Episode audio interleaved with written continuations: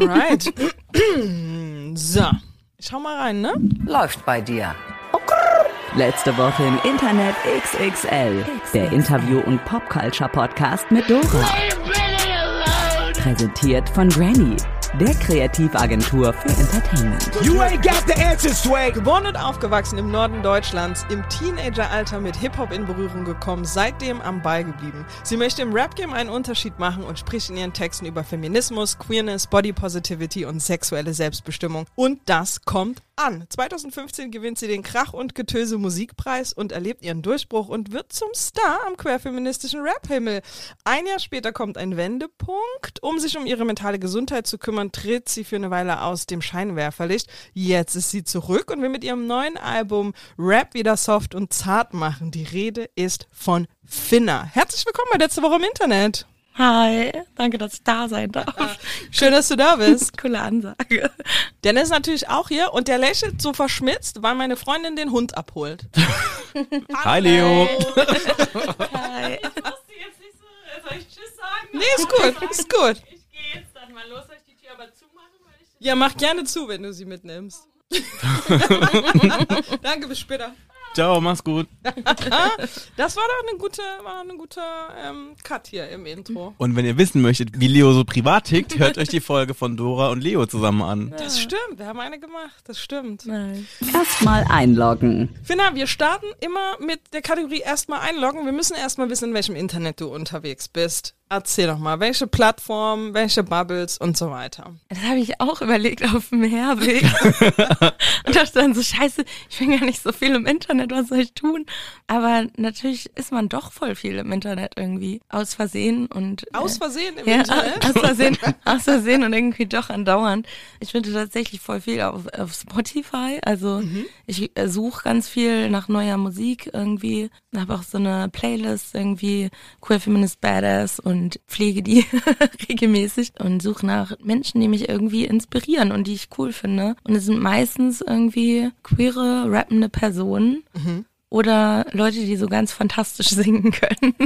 Okay. ja. Nice. Wer ist da gerade hot in diesem, in diesem Genre? Kann man es eigentlich nicht nennen. Das sind ja Personen in einem Genre, irgendwie sowas. Wen, wen hört man da gerade? Wer ist da gerade angesagt? Äh, Wen ich gerade die ganze angesagt finde, ist auf jeden Fall Jenna Hendricks. Äh, hat jetzt gerade angefangen, halt Rap zu machen und macht es irgendwie auf so eine ganz eigene Art. Es ist so hart und, und unterhaltsam, es ist lustig, es ist dreckig und, und gleichzeitig irgendwie werden so Transphobie und Homophobie einfach so nebenbei gecancelt und das finde ich äh, richtig großartig, auch fantastischer Style. Also gefällt mir irgendwie so alles einfach. Das Album ist auch nice, das heißt ja Starken Trauma. Ja, starken Trauma, Starken genau. Trauma, ja. ja, das finde ich, ist ja auch hier so ein Vorort von Berlin. Also finde ich mega beeindruckend, einfach wie eine Person einfach so das Innen nach außen kehren kann, aber alles so wunderbar aussieht. Ja. Und sie ist auch mit dir auf Tour. ja. Das heißt, wenn man dich live sehen möchte, kann man auch sie live sehen. Also ja, gibt's euch das ein hab ich extra quasi. so gemacht, weil ich sie sehen will. weil ich so Fan bin. Sehr gut. Und wen ich auch richtig toll finde, mit der habe ich letzte Woche auf so einem Panel gesessen, ähm, ist Kaleo Sansa. Die macht auch so Hip-Hop, aber es heißt so, es ist eher so, wie heißt es so, Sun-Drunk Sound oder Solar-Based Hip-Hop. Also es ist irgendwie nochmal so ein eigenes Genre, was sie erfunden hat. Und die kommt auch aus Berlin und äh, die finde ich auch wahnsinnig beeindruckend und total underrated, weil warum folgen der nicht einfach 100 Millionen Leute so? Check ich gar nicht, weil irgendwie die Videos, das ist so wie ein Kinofilm angucken, also es ist so krass ins Detail durchgestylt und trotzdem total berührend. Cool. Also Kalio Sansa kann ich auf jeden Fall auch total empfehlen. Vielleicht ändert sich das ja nach dieser Folge. Auf jeden Fall. Was, das ist Je- der Influencer. Jede Woche halt, ne? ja, Ähm, Ja. Okay, aber wir waren bei Spotify. Du suchst nach coolen Artists, die du magst. Ja. Und aber wenn du die dann magst, findest du dann trotzdem den Weg irgendwie auf Instagram oder TikTok und guckst sie da noch nach? Bist du da unterwegs? Ja, also TikTok eher nicht so. Irgendwie ist es noch nicht so bei mir angekommen. Ja, das hat ein bisschen gedauert, dass ich da überhaupt irgendwie so das gecheckt habe, wie das ähm, vielleicht funktionieren könnte.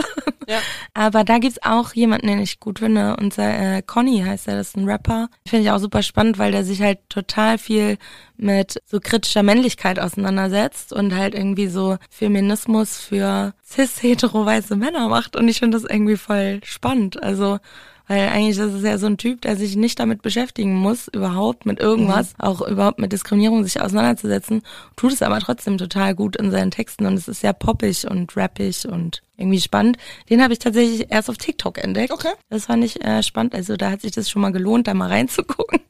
Und ansonsten halt viel so Instagram gucke ich halt irgendwie gerne durch. Da folge ich so ein paar Leuten. Und Facebook gucke ich gar nicht mehr rein. Facebook ist irgendwie tot, Warum? Ne? Ja, es ist immer so die Benachrichtigung von irgendwelchen Geburtstagen oder so. Dafür ist es gut, weil ich kann mir Ja, Geburtstage von niemandem ja, merken. Und allein schon deswegen, weil Leute meistens ehrlich waren und da ihr wahres Geburtsdatum ausgefüllt Total. haben, dann weiß ich auch, wie alt sie sind und muss es nicht ausrechnen. Ja, das ist ziemlich geil. Oder? Ja, stimmt. Deswegen hat man noch Facebook, ne? Ja, man kann aber, also erstmal Disclaimer, wir lieben euch bei Meta. Guter Client von uns, ihr seid amazing. Man kann die Birthdays aus Meta, äh, aus Facebook exportieren und in Ach, deinen echt? Kalender packen. Ja. Ja. Oh, was? ja, ja, ja, das geht. Boom. Dafür muss ich über zehn Jahre da angemeldet sein, um das jetzt rauszufinden.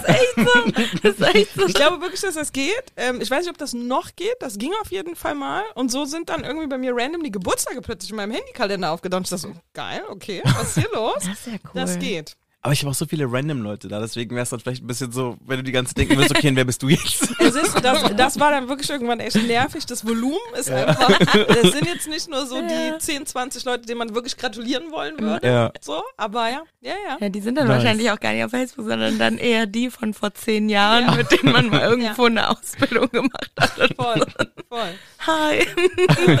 Was ist die erste Social-Media-Plattform, auf der du unterwegs warst? Facebook tatsächlich, Ja. glaube ich. Ja, ich musste mich bei Facebook anmelden damals, ähm, weil ich hatte meine erste Ausbildung angefangen und die war so mit Tanz, Gesang und Schauspiel an der Stage School in Hamburg damals. Und ich war so ein Punkermädchen, ich war so nirgendwo einfach voll drauf geachtet, dass ich nirgendwo einen digitalen Footprint hinterlasse und Ja. dachte so, ich will unsichtbar sein und war ja auch irgendwie gut, ne, so wenn man so in Antifa irgendwie Bezugsgruppen unterwegs ist und Ja. so man will, so kein Name, keine Strukturen, mäßig ist man dann unterwegs und, und dann will man sich nirgendwo anmelden. Ja, und dann mussten wir uns auf einmal bei Facebook anmelden, weil dann unser Unterricht, quasi da wurden so Gruppen dann gemacht und so und wenn man halt nicht bei Facebook war, dann hat man halt nichts mitgekriegt, wenn halt irgendwie ein Unterricht ausgefallen ist oder irgendeine Veranstaltung war, wo man irgendwie hin musste oder so und dann musste ich mich da anmelden und ähm, als ich dann 2015 dann das erste Musikvideo gemacht habe zur Musikspolitik, wurde mir gesagt, mach dir eine Facebook-Seite. das ist äh, gut, wenn man das so macht und Musik machen möchte, dann muss ich halt irgendwie dran gewöhnen. Genau, dann habe ich mir eine Facebook-Seite gemacht. Aber hat sich denn auch gelohnt, oder? Gab ja einen Preis dafür auch. Ja, gab einen Preis dafür. Ja, war cool, ja. Guilty Pleasure. Gibt es einen Account oder so ein YouTube Rabbit Hole, wo du unterwegs bist, aber niemals den Homies schicken würdest? Ich finde auf Instagram zum Beispiel diesen, vielleicht schicke ich es auch nicht rum, weil ich weiß, niemand interessiert sich dafür. Das ist fair. Ich denke, das haben viele Leute geben das ja als Ja. Grund an. Das Ja. ist so deren nerdy Guilty Pleasure. Ja, Das interessiert aber niemand anders. Ja, genau, das ist einmal so, wie heißt er, AJ Hall oder so. Das ist so ein Instagram-Account und der nimmt halt so Schlagzeuge auf und zeigt so verschiedene Mikrofontechniken. Und meistens macht er das so mit einem Mic und dann macht er so richtig geile Sachen. Also nimmt so irgendwie zum Beispiel so ein, weiß ich nicht, so ein SM58, also dieses normale Bühnenmikrofon und wirbelt das so in der Luft rum, spielt dabei Schlagzeug. Und es klingt beim Recording halt überkrass. Und ich denke mir so, oh, wow, das ist so cool. Eigentlich äh, hampelt da nur irgendwie so ein Typ rum und mit dem Mikrofon. Deswegen denke ich immer, das interessiert bestimmt keine Sau, aber ja, aber das, das ist sowas, das äh, kann ich mir stundenlang angucken, Ja, auf jeden Fall. Also so verschiedene Aufnahmewinkel. Nee, ich, ich verstehe das. Ich und so, verstehe das. so, ja, wie man so Sachen bewegen kann und so. Das finde ich super spannend. Und dann gibt es einen YouTube-Kanal, den suchte ich auch gerade total weg. Und zwar ist es eine, die packt jeden Tag einen Adventskalender aus. und das finde ich total geil. Es ist so satisfying. Also alle 24 Türchen in einem Tag, ja? Alle 24 Türchen werden in diesem die Video. ein- oh, oh, das wow, ist so okay, geil. wait, das ist wirklich so. Und dann, ja, und dann wird jeden Tag einfach eine andere Firma, ein anderes, keine Ahnung, so ein veganer Zauberkalender oder so. Ähm, es gibt von allen möglichen Firmen irgendwie Adventskalender und einige sind so richtig scheiße und dann macht es eigentlich am meisten Spaß, weil man sich dann denkt so, wow, da sind ja wirklich nur Werbegeschenke drin. So Sachen, die man echt nicht braucht oder für die man echt nicht hätte Geld ausgeben sollen. Und dann denkt man immer so, ah gut, dass ich den Adventskalender nicht gekauft habe. Ich finde das richtig gut, ne? Ja. Ich ähm, war kurz aus meinem TikTok ausgesperrt für so zwei, drei Wochen. Jetzt bin ich wieder drin und jetzt bin ich aber aus dem Rhythmus raus zu posten. Ich habe eh nur bei TikTok gepostet, um zu verstehen, wie es funktioniert und so. Weil natürlich viele Kundinnen haben, die auf TikTok un- unterwegs sind und ich kann die natürlich nicht beraten, weil ich nicht weiß, wie die Plattform funktioniert, was man da so macht. Also habe ich angefangen, da so ein paar Sachen zu posten und jetzt hatte ich einfach keine Idee mehr, was ich machen kann. Aber randomly irgendwelchen Quatsch auspacken scheint, Das geil. das Geil. könnte vielleicht ist das mein- Unboxing-Videos. Unboxing, Vielleicht ist das Ja. mein Dezember-Thema. Vielleicht Vor allem auch jetzt- klaue ich die ähm, Kalenderidee knallhart. Natürlich Credit mit der Person, an die Person und dann ist das vielleicht mein, äh, mein neues Ding. Vor allem gerade jetzt, wo Leute sich hier überlegen, was sie sich jetzt irgendwie kaufen als Adventskalender so, ne? Ja, ist halt echt so. Es geht halt schon im Oktober los. Das stimmt. Und man kann sich jeden Tag so ein Video reinziehen. Das ist so geil. Überlegen sich das Leute wirklich, was Ja. sie sich für einen Weihnachtskalender kaufen? ja, also ich überlege das no schon. shit. Ja. Ja, voll. Also Okay, ich überlege Stopp schon. mal, Leute, stopp mal, Leute. Ja. Da würde ich jetzt gerne im Detail drüber sprechen. Ja, okay. Wie viel Geld gebt ihr aus für Weihnachtskalender? Und kauft ihr wirklich diese Weihnachtskalender, wo so Dinge drin sind? Nicht nur jetzt irgendwie Süßigkeiten oder irgendwas, sondern actual things? So, gibt ja auch so Beauty-Kalender oder der Amorelie-Kalender ist ja auch mal a thing und so. Das ist die Kategorie, von der wir hier reden. Investment, Ja, also- Weihnachtskalender. Naja, also es ist eher so, ich bin halt super interessiert, weil ich habe ja auch eine Tochter so. Mhm. Und ich bin ehrlich gesagt nicht so eine Mutter, die so Bock hat, den selber zu basteln. Fair. Und ganz, ganz ehrlich, ich habe keine Zeit, es ist schwierig. Ich möchte ihr aber trotzdem den geilsten Adventskalender holen, den ich irgendwie mir leisten kann. So. Genau, und dafür finde ich das halt mega geil, weil dann kann man sehen, okay, was ist in dem Playmobil Adventskalender? Was ist in dem Lego Adventskalender? Was, was hat Barbie so zu bieten? Ja, okay. Ähm, das finde ich halt super spannend. Und gleichzeitig überlege ich seit Jahren, mir tatsächlich mal so einen eigenen zu kaufen. Aber ich tue es irgendwie nie. Also das ist auch irgendwie spannend, ne? Also, dass man immer so nachdenkt, so, ja, oh, dieses Jahr hole ich mir wirklich einen richtig geilen Adventskalender. Mindestens so 50 Euro oder so. Und dann mache ich es doch nicht, weil ich immer blank bin. Also, Ja, okay. ja. Okay. Aber die Überlegung ist jedes Jahr da, ja. Aber das, das klingt so, als ob du theoretisch willing wärst, bis 50 Euro für so einen Weihnachtskalender Wenn es ein auszugeben. richtig geiler Adventskalender ist, ja, voll. Okay, Dennis? Ey, ich muss ganz ehrlich sagen, der geilste Adventskalender, den ich bekomme, ist immer der, den meine Mama macht. Und meine Mutter fragt mich immer jedes Jahr so, willst du einen haben? Und ich mal jedes Mal, ich verstehe die Frage nicht. Also, das ist Ja. wirklich so mein Highlight, so, weil, Ja, ja. so, ich weiß nicht, eigentlich ist es auch so, so total basic, weißt du, das ist Ja. wirklich so, da ist wirklich nichts großartig drin, aber es ist halt einfach süß und ich freue mich jedes Mal es ist halt der gleiche, den ich halt so seit Kleinkinderalter hatte. Ja. Und dann bin ich halt einfach so, so auf Vorfreude konditioniert. Ja. Einfach, wenn ich, ihn sehe und wenn er bei mir in der Wohnung hängt, so, das reicht schon. Aber Und- es ist ja auch super cute. Ja, es ist auch Ja, cute. Voll. Ja. Und ähm, äh, ja, was würde ich mir kaufen? Also ich habe mir überlegt, ob ich mir für meinen Hund so einen hole, aber auf der anderen Seite weiß ich ja nicht, was für ein Scheiß da drin ist. Deswegen. Deswegen, äh, check den YouTube-Kanal aus. auf jeden Macht ihr für Tiere? Ja, die alles Mögliche wird da äh, Ja, okay, dann soll ich vielleicht mal rumgucken. Das auf jeden Fall. Ja. Ja, und ich mein, du kriegst ja immer von irgendjemandem irgend so einen Süßigkeitenkalender geschenkt, wo immer irgendwas drin ist, was man nicht mag. Ja. Ich habe letztes Jahr so einen ganz, ganz schlimmen von, ich weiß gar nicht, ob das DM oder Rossmann war, mit so, ich weiß auch nicht, es war so vegan und auch irgendwie ohne Zucker und auch ohne Kohlenhydrate. Und Ohne Fun. Es war, Ja, es war, ohne Fun, wollte ich auch gerade sagen. dann habe ich so Silvester, habe ich gedacht, so, okay, weil ich, ich habe so zweimal aufgemacht, da war ich schon irgendwie nicht interessiert. Und dann habe ich gedacht, okay, weil irgendwelche Leute rumgekommen sind, total random, dachte ich so, das sind so kleine, so kleine Dinger, die so aussehen, so wie so Pralinen. Dann habe ich einfach in so eine Schüssel reingemacht und habe versucht, das irgendwie so an Silvester loszuwerden. Aber den Leuten hat's auch nicht geschmeckt. Oh nein. Kein Zucker, kein Fun, kein So, nix. ja, keine Ahnung, es war so nicht so cool. Ja. Okay. Fehlt die Power. Hast du dein Handy in der Nähe? Wir würden gerne wissen, was die letzte DM Achso, ist, die ja, du da, da verschickt hinten. hast. Äh, soll ich da mal kurz ja, sagen? gerne. So, während du das Handy holst, gucke ich mal kurz nach einem Adventskalender. Genau, wie ist es bei dir eigentlich mit Adventskalendern? Also, ich komme aus einem Haushalt, der kein Weihnachten gefeiert hat. Die Eltern meiner Freundin, meine Freunde sind absolute Weihnachtsfans. Das ist auch ein Konzept von Weihnachten, was ein bisschen mysterious ist für mich. Also, Ja. die sind auch so geschenkemäßig. Die Bescherung dauert. Okay. richtig zelebriert so, ja? Ja, und Ja. das wird auch alles nochmal einzeln eingepackt und so. Oh Und auch wie die Kinder da beschenkt werden. Da sind wir schon beim Level Overwhelm. Also die wissen Okay. dann schon gar nicht mehr, mit was sie spielen sollen und äh und so. okay. Konnte mich jetzt also in den letzten Jahren so ein bisschen reinfühlen. und Konnte mitgehen mit dem Spirit irgendwie. Der Abend an sich ist ja auch schön. Zusammen essen, ein bisschen quatschen und sich betrinken und so. Das mit den Geschenken, whatever. Bin quasi am Start für diese Dinge, auch um meiner Freundin eine Freude zu machen. Und dann besorge ich ja auch einen Weihnachtsbaum und diese Sachen und greife aber mit Adventskalendern tendenziell echt immer ins Klo. Echt? Ja, Mann. Nein, ja. Einmal habe ich ihr einen besorgt, sie kann keine Nüsse. Einmal habe ich ihr einen besorgt, da war eine Schokolade mit Nüssen drin.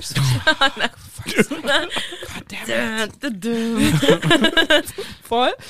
Deswegen, ich gebe mir immer größte Mühe, aber es ist, ist einfach ein Genre, in dem ich nicht so firm bin. Ja, Weihnachten. Haribo-Kalender. Haribo-Kalender. Ich glaube, wann ehrt denn die Folge, wissen wir nicht, ne? Ich, ich wollte jetzt noch mal kurz nach Ich Harry kriege aber jetzt Potter. schon so ein bisschen Weihnachtsvibes ja, ja, irgendwie, oder? Los, ne?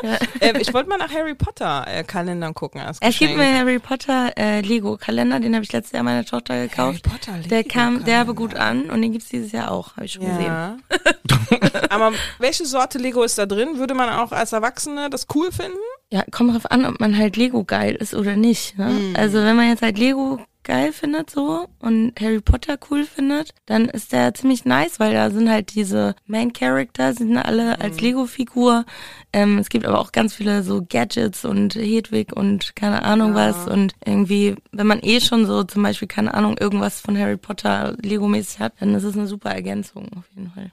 Aber es ist gerade sowieso so krass, wie viele erwachsene Menschen auf Lego stehen, ne? Ja. Also ich habe in meinem Umfeld wirklich Leute, da kannst du gar nicht mehr zu Besuch kommen, also du kannst da nicht mehr schlafen, wenn du mal irgendwie mal feiern warst, weil da überall ist der voll Lego-Scheiß Lego steht. So richtige Lego-Messis, Ja. weißt du? Total. Ich finde Lego auch super cool. Also ich Echt? bin kein Lego-Bastler, aber ich finde die als Brand super cool. Die haben mich auch neulich eingeladen für einen Talk und ich war hype. Ja. Ich voll. dachte zu Lego fahren. Das ist mega geil. Es gab auch mal diese Blumensträuße aus Lego. Die Ja, habe ich bei ja, mir ja. zu Hause auch stehen. Die waren so schnell ausverkauft, aber richtig geil. Aber es ist bestimmt eine Katastrophe, die sauber zu kriegen, oder? Ah, die Tennis. stehen oben auf dem Tennis. Schrank. Oh, don't look at them. Das wäre so mein erster Gedanke, aber ich glaube, da bin ich so richtig Allmann bei sowas. Ja, vielleicht muss man da öfter mal rüberdingsen, aber die stehen so weit oben, dass man sie halt, die können da ruhig vollstauben. Ja, Also, okay. es juckt niemanden. Wir Sieht trotzdem ab. gut aus. Wir schweifen ab, Leute. Okay. Die letzte DM, die du verschickt hast. We need to know. Also DM von Instagram oder was? Du kannst dir das aussuchen. Die meisten Leute nehmen Instagram. Instagram. Okay, ich guck mal. Ähm, ich habe ähm, Artists Against Antisemitism habe ich getaggt. Ich habe eine Story gemacht. Also es ist ja immer nicht so eine richtige DM, ne? Nee, das zählt nicht. Wir Nee, wollen schon ein bisschen, wenn es eine Story ist, haben es ja die Leute dann schon gesehen. Ja, genau. Die wissen dann ja schon, was du gemacht hast. Ja, okay, warte. Wo ich das letzte Mal selber was geschrieben Ja. habe und was jetzt nicht so mit Stories zu tun hat oder so. Er war tatsächlich mit Anna von 365 XX Records und äh, die arbeite ich, glaube ich, auch beim Splash, hat sie, glaube ich, auch mal gearbeitet und Aux oder keine Ahnung was. Er macht ganz viele tolle Sachen im Hip-Hop-Bereich, Hip-Hop-Journalismus-Bereich. Und sie hat mir erst geschrieben und mich halt getaggt in der Story und ich habe mich bedankt. Und danach hat sie geschrieben, na klar, tut mir leid, dass es so ein Struggle ist momentan, weißt du selber, aber kenne kaum wen, bei wem das anders ist. Dann habe ich geschrieben, danke dir. Und dann habe ich geschrieben, ja, nach Corona eigene Shows zu spielen ist krass. Weil es auch von allen Seiten. Das Ja. ist die letzte. Und da ist auch ein spannender Punkt gerade, das hast du ja auch äh, bei dir in der Story angesprochen, dass du gerade gesagt hast, dass gerade so für Acts, auch vor allem so queere Acts oder quasi Acts jetzt vielleicht nicht Lady Gaga sind, dass es gerade Ja. echt schwierig ist, die Situation. Was genau sind so die Herausforderungen da? Ja, die Herausforderung erstmal insgesamt für die ganze Kulturbranche gerade ist ja vor allen Dingen, dass wir haben Krieg, wir haben Inflation as fuck, die Leute haben kein Geld, die haben ganz viele Nachzahlungen oder wir alle haben Nachzahlungen, also es ist ja nicht die Leute, sondern wir alle haben einfach krasse Nachzahlungen, Energiekosten und sonst was. Und wenn man jetzt halt eine Tour organisiert, eine eigene Tour, dann ist man ja sehr angewiesen auf so Ticketverkäufe, aber man möchte ja auch die Leute, die einen supporten, also zum Beispiel mein Support-Act, Jenna Hendricks, ich möchte sie bezahlen. Ich möchte nicht, dass sie das umsonst macht. So meine Band irgendwie mit, mit Saskia am Schlagzeug und, und Henry am Bass. So ich möchte nicht, dass sie das umsonst macht. Ich möchte, dass sie bezahlt werden. Ich habe eine Tourmanagerin dabei, die soll auch bezahlt werden. Die Leute in dem Club, die brauchen auch Geld. Also die müssen auch bezahlt werden. Leute, die am Merch stehen, die sollen auch bezahlt werden. Ich, klar, man kann das alles so sagen, ja, wir machen das nur aus Fun und so. Äh, Und das ist ja auch in Ordnung. Es würden, glaube ich, auch tatsächlich alle machen, also mit denen ich unterwegs bin. Aber das Ding ist halt irgendwie, es gibt ja auch Kosten einfach für den Laden und so. Und der hat ja auch diese horrenden Energiekosten zum Beispiel. Der stellt dann auch nochmal Leute an den Einlass, äh, veranstaltet das alles und so weiter und so fort. Und ich glaube, vielen Leuten ist gar nicht klar, wie viel Kosten da auch so sonst einfach so dranhängen. Auch Ja. so Fahrtkosten, Übernachtungskosten und so weiter, bis man halt so ein Konzert spielt. Und, und da erstmal so plus minus null ungefähr rauszukommen, äh, ist halt so die eine Herausforderung, generell erstmal für alle. Und dann kommt halt nochmal zusätzlich dazu hinzu, alle Leute, die halt so in meiner Größenordnung sind. Und das sind halt kleine Indie-Artists. Die haben es halt noch schwerer, weil, weil die nicht bei irgendwelchen Major-Label-Strukturen sind, von denen sie irgendwie profitieren können, wo es irgendwie eine riesen Marketing-Bombe hinterhergeschoben wird und überall tausend Plakate hängen und, und im Fernsehen noch Werbung gemacht wird oder so. Wir sind ja sehr darauf angewiesen, dass unsere Friends das teilen. Ja, so. ja, klar. und dass irgendwie alle füreinander sorgen. Und queere Artists werden eh schon, ja, viel in so DIY-Strukturen halt irgendwie gebucht und spielen auf Demos und so und viel unbezahlt so. Und sobald es dann irgendwie um Kohle geht, äh, sind wir dann irgendwie doch ziemlich am Arsch, muss man sagen. Ja. Weil wir dann viel erst eingeladen werden für, keine Ahnung, Representation, irgendwie hier die Stars und ein bisschen Pinkwashing, ein bisschen Rainbow Capitalism, you hey. Ähm, und sobald der CSD vorbei ist, sind wir dann auch irgendwie schnell weg vom Fenster und es ist dann so ein bisschen, ja, äh, ganz nett, aber Aber heul leise. ja, aber reicht jetzt auch. Also Sommer ist jetzt auch vorbei und so, ne? Jetzt höre ich mir dann doch wieder die cis-hetero-weißen Dudes an, irgendwie, die auf Tour gehen und Ja. eh die Hallen voll machen, so. Ich glaube, äh, jetzt nach Corona hat sich ja einfach auch nochmal super viel verändert, weil Leute Ja. sind es auch nicht mehr so gewohnt, auf Konzerte zu gehen wie vor Corona. Vor Corona war es viel, ganz normal eigentlich. Man geht ab und zu mal auf ein Konzert, wenn man Konzertgängerin ist, so. Es kommen so viele Faktoren zusammen. Ja. Leute wollen auch nicht mehr so abends weggehen auf ein Konzert irgendwie Ja. Sich auf irgendwas einlassen, so was sie vielleicht noch nicht so gut kennen. Now what? Was ist der alternative Weg, sich zu finanzieren? Was ist der Move? So. Der einzige Move, der mir gerade einfällt, nicht nur für mich, sondern auch ganz für alle, die jetzt in meiner queeren Bubble irgendwie rap-mäßig unterwegs sind,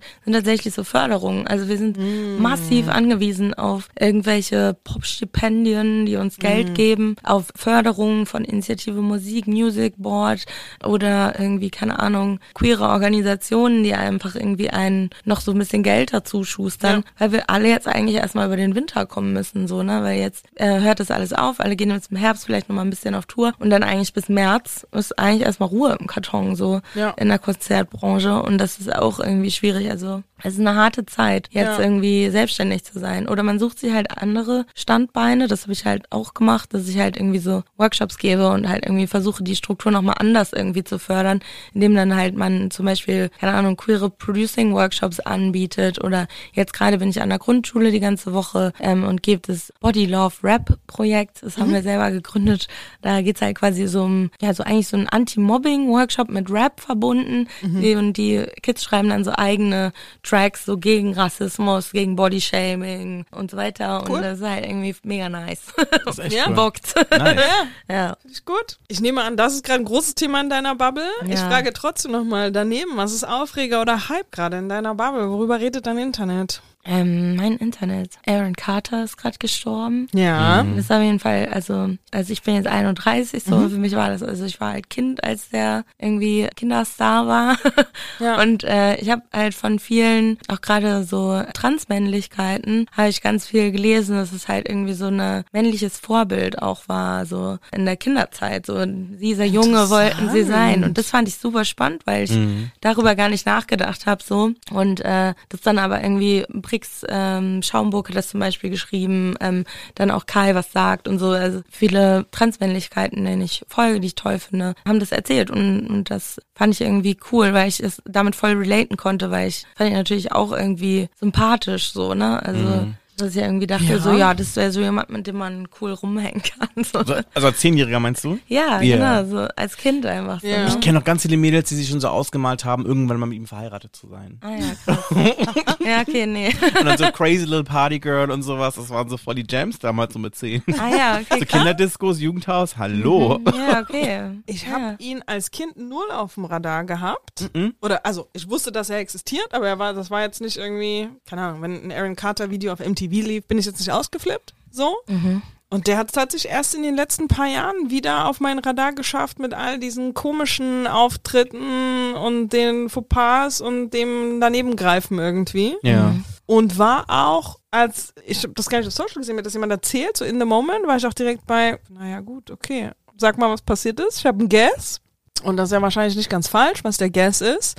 Das ist schon ein bisschen eine düstere Story irgendwie auch, ne? Das ist schon Total. eine sehr traurige Story. Mega. Es war so ein bisschen wie bei Amy Winehouse, wo, also ich kann es nur von mir sprechen, so ich habe das halt sehr beobachtet, so auch berufsbedingt und so, weil ich mich immer sehr viel mit Popculture schon immer sehr beschäftigt habe und Gossip liebe. Ja. Ähm, und deswegen war ich jetzt, um ehrlich zu sein, als ich das dann weitergeleitet bekommen habe, gar nicht so überrascht. Ich meine, ich war natürlich geschockt, weil du denkst dir immer nur so, es war auch damals bei Amy Winehouse, wo du denkst so, ich möchte gerne einfach sehen, wie Amy gewinnt, wie Amy irgendwie über Ja. ihre Sucht hinwegkommt, über ihre Voll. psychischen Probleme und nochmal Ja. das Ganze irgendwie gewuppt bekommt. Du möchtest so eine, so eine Heldenreise miterleben, ne? Mhm. Und äh, da finde ich es natürlich ein bisschen schade, dass Aaron das halt irgendwie so ein bisschen vergönnt gewesen ist, auch so Ja. vor dem Hinblick, dass er auch Vater geworden ist vor kurzem. Das ist halt schon echt bitter so natürlich Ja. für den Hintergrund. Ja, ne? Ich finde interessant, wie du die Kurve zu Amy Winehouse bekommen Ja, Aber das sind viele Gemeinsamkeiten. ja. But it feels quite different. Ja, Ja. ja. Aber ich, äh, ich weiß, äh, was du meinst. Was trinken wir eigentlich heute? Wein und Apfelschorle?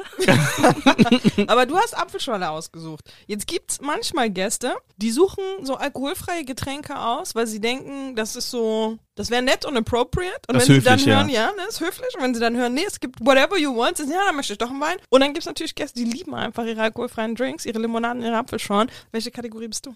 Ähm, ich bin Kategorie beides auf jeden Fall. Ich finde es gut, dass es diese Mischung gerade gibt. Also ich, ich liebe Apfelschorle ganz doll. ähm, es ist ja schon ein bisschen später am Tag. Ja. Und dann trinke ich auch voll gerne jetzt so einen Wein. Also Gut. gerne auch in dieser Kombi. Also tatsächlich Ja. ist es nicht so ungewöhnlich für diese Uhrzeit. Ich habe bei Typ 1 immer das Gefühl, dass die uns nicht so richtig zuhören, oder? Wenn jetzt wirklich jemand so aus Höflichkeit sagt, ja, ich hätte gern Tee und das jetzt nicht unbedingt das ist, was dein Herz gerade möchte, dann habe ich so das Gefühl, du hörst uns nicht wirklich zu. Ja, aber meistens, Ehrlich? Jetzt hast du die, aber jetzt hast du die ein paar von den Gästen geschämt, Dennis. Ich sage ja nur, es ist mein Gefühl, ich sage ja nicht, dass es wirklich so ist, aber it's just a feeling. Ja, ich glaube, das Ding ist halt irgendwie, also es war ja so so früh, dass wir dieses Date gemacht haben und wo die Frage aufkam und dann wusste ich halt nicht so, was ist das für ein Tag, ne? Also es ist voll tagesformabhängig, auch ob ich Alkohol trinke oder nicht, so. Und Also ob man das, vielleicht noch irgendwo hin muss danach. ja genau. Zustand wir man schießen, da wir schießen uns ja nicht kann. ab hier. Nee, nee, nee. Wir haben uns hier schon abgeschossen. ja, aber Das ist trotzdem, aber nicht die Regel. Ja, aber das ist so, so, man weiß halt nicht, wie es einem geht, so, ne? Ja. Also heute, also ich hätte jetzt auch nicht gedacht, dass ich jetzt Lust auf einen Wein habe oder so. Das hätte ich auch noch nicht vor einer Stunde gedacht. Ja. Aber jetzt sagtest du, jetzt wird's angeboten, ist doch eigentlich ganz nett. Ja. Wenn man uns Ja. sieht, kriegt man einfach Lust zu trinken. Ne, ist alles sympathisch und nett hier. Man trinkt ja auch nicht mit allen einen Wein, ne? Das stimmt, das stimmt, das Ja. stimmt.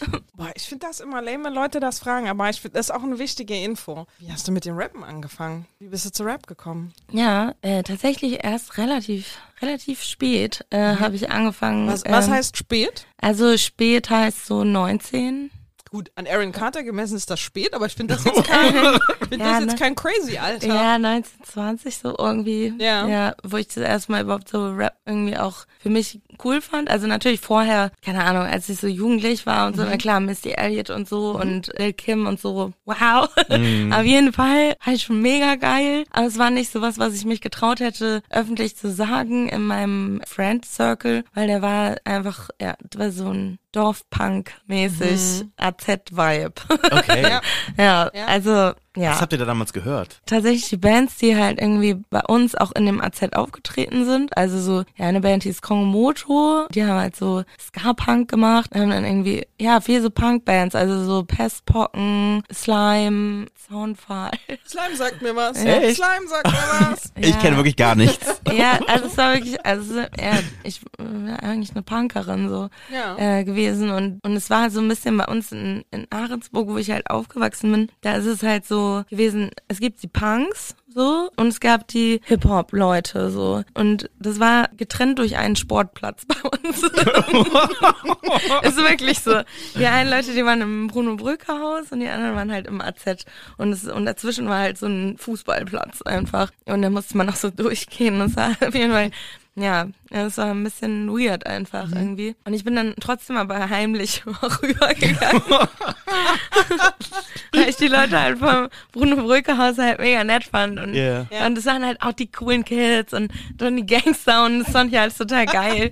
Dann so die, die Ahrensburger Kleinkriminalität war da irgendwie unterwegs. Und, ja, war wirklich so. Und ich war ja auch eine davon, weil wir haben halt alle in der gleichen Straße gewohnt. Ja. Und es hat viel mehr Sinn gemacht eigentlich für mich, äh, mit denen rumzuhängen, weil, weil wir einfach, ja, wir kamen irgendwie alle aus diesem Hochhaus ähm, Viertel irgendwie. Und die Leute, das diesem Punk-Ding, das, die hatten alle so Einfamilienhäuser, waren White Privileged Kids, so, ne? Ach, die sich dann so ein bisschen Also- so gegen ihre Eltern auflehnen. genau. Und so. Okay, ich verstehe. Jetzt gehen wir mal zu H&M und holen uns eine karierte Hose. so ein bisschen sowas. Ja, ja, ja, und das andere war irgendwie echt so, ne? Also, ja, und trotzdem gab es aber auch auf der Punk-Seite halt ganz viel, was ich total geschätzt habe. Nämlich es gab einfach eine, eine Clique, die halt viel mehr Zusammenhalt hatte Ja. irgendwie und viel mehr sich gegenseitig supportet hat und irgendwie Bier hat alles verbunden. So Dosenbier war Ja? präsent und wir haben halt so Ja. im Schlosspark rumgehangen und waren irgendwie die Ahrensburger Asozialen irgendwie und es war irgendwie auch gut. Also ja. Du beschreibst da was, was, also einerseits, ich, ich kenne das, meine Jugend war ähnlich. Es waren die Hip-Hop-Leute, es waren die Punk-Leute, wobei dann auch, oh, das gab so eine, auch noch so diese, Indie ist vielleicht falsch, aber diese so ähm, Tokotronik-Leute, Okay. ich mal, Mhm. Ja, so ja. diese. Und wir aber alle zusammen gegen die Nazis. Ja. Okay, ja. so eine Unity einfach. Genau. Ja. Und da, wo ich herkomme, die waren am Start, am Start so, man hat sich geboxt. Ähm, Ja, und aber trotzdem, tendenziell war das so krass gespalten. Ne? Also du hast sofort an den Outfits erkannt und Genau. eben, wo man rumgehangen hat, Ja. sofort erkannt, wer ist wo. Das gibt's nicht mehr, ne? Nee, ne? Vielleicht- Also ist ja vielleicht auch nicht schlecht, aber das gibt's nicht mehr. Ich könnte nicht mehr, wenn ich jetzt einen 15-Jährigen auf der Straße sehe, könnte ich nicht mehr sagen, ah, du bist ein Hip-Hop-Typ oder ah, okay, du bist ein Punk-Typ Ja. oder ah, du bist ein Mettler. Das ist irgendwie weg, ne? Ja, stimmt, ey. Ich muss mal eine Sache fragen Ja. zum Verständnis. Also ich Ja. komme ja aus dem tiefsten Schwarzwald. Also wir hatten auch Nazis hier, aber eher auf den Dörfern gewohnt und ich war Mhm. eher so aus der Stadt, so aus der kleinen Stadt. Aber auf jeden Fall, äh, deswegen habe ich das jetzt so nicht wirklich erlebt. Aber war das dann auch wirklich so, dass es dann quasi auch so, also ich stelle mir das so Nazis sehr, also so so so so eine Jungtruppe vor, also Jungtruppe, also im Grunde genommen, dass das überwiegend Jungen sind und vielleicht so zwei drei Mitläuferinnen oder sowas.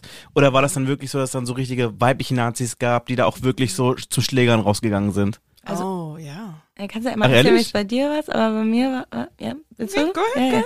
ja, bei uns war es also, tatsächlich waren das, äh, waren das eher Jungsgruppen, äh, die bei uns jetzt in Magdeheide zum Beispiel unterwegs waren und die waren halt auch einfach total auf Prügel aus, aber nebendran und dahinter standen immer Girls. Also Ja. das war meistens so, dass äh, die, die Jungs sich irgendwie geprügelt haben in der Mitte und dann die Mädels so außenrum standen bei den Nazis ganz doll. Krass. Und bei uns war es aber eher so ein bisschen gemischt. Also die Leute, die sich dann eingemischt haben, den Nazis aufs Maul zu geben, haben wir dann schon irgendwie alle. Also wenn wir uns jetzt nicht getraut haben, irgendwie da selber wirklich die Faust anzusetzen oder so, haben wir wenigstens richtig gebrüllt. Also so laut, dass man in der ersten Reihe stand und uns mitgekriegt hat. So. Ja. Wie war's bei euch? Also, mein Bild von Nazis in Chemnitz ist, das, ähm, jetzt sind wir kurz ein bisschen personal. Ich habe sehr lückenhafte Memories an diese Zeit, weil ich wirklich aus einer Gegend komme, wo das doll war und gefährlich war. Also die Erinnerungen, die ich habe an Gewalt, sind nicht die Sorte von, ah, da haben sich zwei ein bisschen geboxt, sondern ich habe Erinnerungen an, so klingt's, wenn Knochen brechen. Das passiert, wenn jemand ins Krankenhaus muss und so. Also das ist die Sorte von Energy, die damals in Chemnitz geherrscht hat, die, glaube ich, Ja. weg war dann auch zehn Jahre und jetzt wieder zurück ist. Also und wir haben ja irgendwie mitbekommen, wie auch viele vor allen Dingen MusikerInnen dann den Weg nach Chemnitz wiedergefunden haben und auf die Straße gegangen sind und so weiter. Aber ich komme aus einem Chemnitz, wo meine Memories wirklich sind Riesengruppen an Nazis und die Springerstiefel mit den weißen Schnürsenkeln. Chemnitz ist im Erzgebirge, das heißt, du bist Du hast viele Ecken, die so am Berg sind, also ne, die so ein bisschen, wo es ein bisschen runter oder hoch geht. Und da hast du ja wirklich teilweise Gruppen gehabt, die runterlaufen in deine Gegend. Und so, alright, Alter. okay, it's time to leave. Ja. Und die kommen auf jeden Fall auch mit ihren Frauen. Und die Frauen sind doll. Und diese, ne, ihr diese Frisuren? Ja. So, und ja, auch witzigerweise, wenn man dann älter wird und sich anfängt mit den Aesthetics zu beschäftigen, wie ja eigentlich auch das viele Punk-Anleihen eigentlich sind. Und du schon auch manchmal ein Auge brauchtest, um zu wissen, wer wer ist und Ja. so. Voll. Und die Frauen sind mindestens genauso heftig gewesen. Und da gibt's auch, und ich, da müsste ich googeln, da gibt's eine gute Doku über so Nazi-Frauen und wie auch die Konstrukte darum zusammengehalten werden, eben von den Frauen. Und dann eben auch nochmal in der ganzen Ideologie, welche Rollen die Frauen da drin spielen. Ja, voll. Das Schrägste an dieser Experience aber war in Chemnitz, wenn nicht Fremde gekommen sind, um da zu demonstrieren. Meine Leute, das sind Leute, mit denen ich in den Kindergarten gegangen bin. Ich habe nie Probleme gehabt. Das ist übelst absurd. Also nicht, dass mir nichts passiert wäre in Chemnitz, nicht, dass ich keine Gewalt erfahren hätte, aber wenn du fremde schwarze Person gewesen wärst, die nach Chemnitz kommt und mit dem Bus irgendwo hinfährt, Also ich jetzt. du, wenn du nach Chemnitz gekommen wärst, wärst du mit dem Bus irgendwo hingefahren, dann wärst bei mir in der Nachbarschaft durch die falsche Straße gelaufen, dich hätte jemand geboxt. Hundertprozentig. Okay, krass.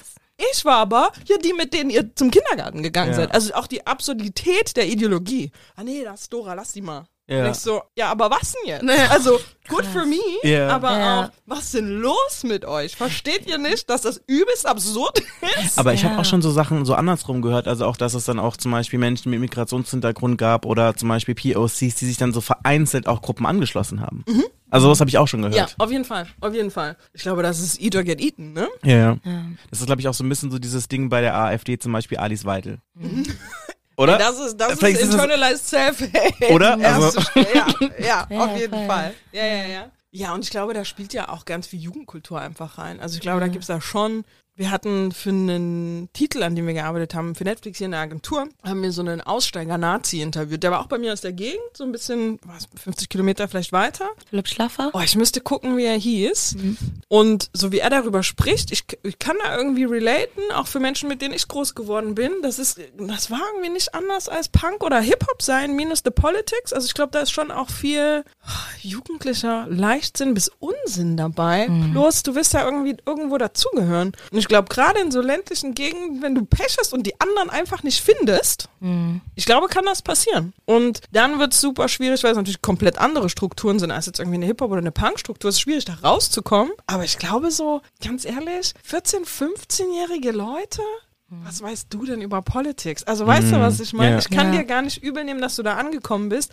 Ich kann dir da mit 20, 25, 30 übel nehmen, dass du da immer noch bist. Ja. Aber ich glaube, da war ganz viel einfach, ja, na gut, okay, das ist hier der, der Sven von nebenan geht da auch immer hin, dann geh ich da jetzt mit, so, ne? Aber hattest du mal Gespräche mit Leuten, so Jahre später, die dir dann quasi auch geläutert gezeigt haben? Ich war 100 Jahre nicht mehr in Chemnitz und ich gehe da auch nicht mehr hin, absichtlich. Mhm. Ich glaube aber, du kannst, wo wir gerade bei Facebook waren eingangs, ne? Ich glaube, du kannst ganz gut sehen, bei den Leuten, mit denen du zur Schule gegangen bist oder in den Kindergarten gegangen bist, du kannst ganz gut sehen, wer durch welchen Prozess gegangen ist. Mhm. Und auch, ich glaube, man sieht auch ganz gut an Leuten, die bleiben in solchen Gegenden versus Leute, die gehen. Toll. Also, ne, gerade wenn du dann irgendwie fertig bist mit der Schule und vielleicht in einer anderen Stadt studierst oder einfach mal irgendwie ein Jahr irgendwo hinreist und plötzlich geht der Horizont von den Leuten auf und Ja. plötzlich so, ah, oh, okay, hm, hm, sorry, mein Bad. Ja. So, ne?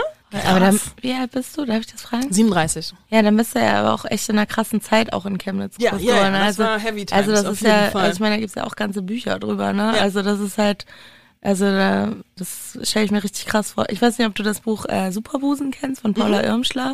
Das geht nämlich auch tatsächlich genau um diese Zeit. Also Okay, spannend. Und ja, ich guck äh, das mal nach. es gibt's auch als Hörbuch gerade bei Spotify, höre ich gerade. Deswegen ähm, dachte ich gerade so, ey krass, das ist halt einfach wirklich auch tatsächlich jetzt immer noch eine Zeit, die man sich gut mal angucken kann, Ja. weil da dran ganz viele Prozesse auch sichtbar werden, Ja, so komplett. Äh, die immer noch heute stattfinden, so. Komplett. Also das ist echt, ja, Chapeau, dass du es überlebt hast. Einfach richtig, richtig krass. Also da kann ich ja beim Bagda Heider richtig einpacken gehen, weil das ist, halt, das ist so klein gewesen, wirklich. Da sind ja, Ja. total wenig Leute auch einfach Ja. gewesen. Wir reden da so von, keine Ahnung, 50 Jugendlichen insgesamt, okay, die es okay. überhaupt gab, weißt Ja. du so. Und dann, und dann gab es irgendwie so, keine Ahnung, irgendwie 15 und 15 Leute. So, es ist super wenig, es ist eine ganz andere Relation. Mhm. Ja. So. Und Chemnitz ist auf jeden Fall gerade die, deine Jugendzeit. Das, Ja. das ist auch tatsächlich immer noch heute eine spannende Zeit, die man sich echt nochmal zu Gemüte führen kann. Ich Ja. finde daran so interessant, wie es zurückgekommen ist. Und wie keiner Ja. gecheckt hat, dass es zurückgekommen ist. Ja. Und dann plötzlich alle überrascht darüber waren, dass es zurück war. Ja. Und wie gefährlich, wie gefährlich Leute sind, denen die Medien und die Welt Privilege verspricht. Ja. Aber die plötzlich gegen eine Wand laufen und feststellen, dass sie keins haben. Mhm. Das sind wirklich die, die ich am gruseligsten finde auf der Welt. Das sind die Leute, die im Fernsehen sehen, dass sie abgehängt sind. Die sehen, aber ich müsste doch er sein, ich müsste doch sie sein. Was ist das? Was ist das für ein Auto? Was ist das für ein Haus? Warum leben die da? Was ist das für eine Serie? Was tragen die da für Klamotten? Und dann gucken die sich an in ihrer kleinen Kackstadt irgendwo in former GDR und merken, Moment mal, was ihr mir hier versprochen habt, it's not adding up. The dream isn't adding up. Und dann so gar keine Self-Awareness haben auf, das mag gemein sein, aber keine Self-Awareness darauf haben, wie viel davon man auch in der eigenen Hand hat, sondern ja komplett an der Annahme scheitern, dass es für sie nicht so sein sollte. Und dann wird natürlich der Geflüchtete, der gerade nach Chemnitz gekommen ist und da einfach, auch nicht by choice, der da einfach hingepackt wurde, Ja. natürlich wird er plötzlich zur, zum Feindbild irgendwie, ne? Natürlich ist die Familie, von der du denkst, die hat mir weggenommen, was mir eigentlich zusteht. Also diese Mischung aus, die ganze Welt sagt mir, ich müsste privileged sein, trifft auf die Realität von You're not. Du sitzt hier auch im Plattenbau und hast keine Kohle, Ja. musst irgendwie gucken, wie du deine Kinder gefüttert kriegst. Of course you're fucking mad. Ja. Und dass die keiner abgeholt hat, naja, okay, ne? Aber wenn man das jetzt mal so andersrum überlegt, wäre das ja auch irgendwie total krass. Ich meine, guck mal, es gibt ja wirklich Leute, die nach Deutschland kommen, mit auch einer komplett falschen Vorstellung, was sie Ja, jetzt hier für ein ey, Leben erwartet. komplett, wenn die komplett. dann genauso gleich mit der gleichen Argumentation am Rad drehen würden, dann würde es hier richtig losgehen, so, ne? Voll. Und das ist auch, was meine Mutter so, die lange noch in Chemnitz gelebt hat, auch immer beschrieben hat, wie krass sich die Stimmung zugespitzt hat, auch zwischen diesen beiden Seiten. Eine Gruppe von Menschen, die da hingekommen ist, ohne sich das ausgesucht zu haben, nicht arbeiten darf. Auch da, glaube ich, eine große Enttäuschung erfährt über, was wir in den Medien erzählen, wie es in Deutschland ist und wie wir auch als Touristen auftauchen in manchen Ländern. Und das sind die zwei Wochen im Jahr, wo wir am Spenden sind. Aber die Reality ist auch nicht unbedingt das Total. trifft auf ein shitty Life plötzlich in Deutschland Mhm. und dann trifft das eben nochmal auf, auf so einen Nazi-Pack so.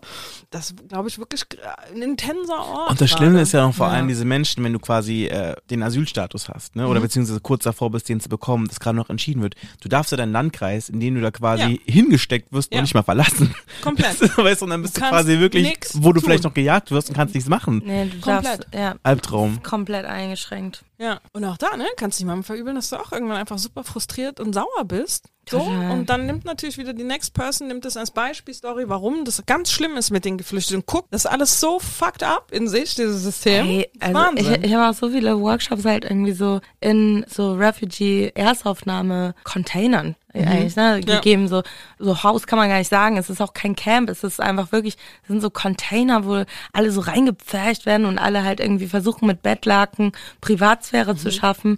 Es ist so sick einfach, wie Menschen da untergebracht werden. Also untergebracht kann man auch nicht sagen, also abgestellt Ja. werden. Ne? Also Ja. das ist wirklich, das sind Abstellkammern, so, wo sie leben sollen mit ihrer ganzen Family und nicht mal der ganzen Family, sondern nur die, die es geschafft haben. Ja, Also das ja, ist auch ja, so ja. sick einfach. Auch gar keine Tagesstruktur, gar nichts gibt's da, was man machen kann. Ja. Ja. weil die dürfen nicht weg, dürfen dann das Gelände nicht verlassen, Ja. müssen dann den ganzen Tag da sein, haben aber auch gar keine Art der Unterhaltung, irgendwie, dass man mal so sich denkt, okay, ich muss die ganze Zeit an einem Ort sein, dann lese ich halt mal ein Buch oder dann Ja. mache ich halt mal was anderes, dann surfe ich halt im Netz oder dann tue ich was, weiß ich nicht. Das ist es halt nicht, Ja. sondern du bist halt in dieser kompletten Starre gefangen und mit dir selber, mit deinem Trauma. Das ist so heftig. Also, da, also Deutschland schämt dich einfach richtig. Ich wollte gerade sagen, und das passiert alles in einem Land, das sich gut und gerne leisten kann, für all diese Menschen und noch mehr zu sorgen. Total, Deutschland schämt dich einfach. Voll. Ja.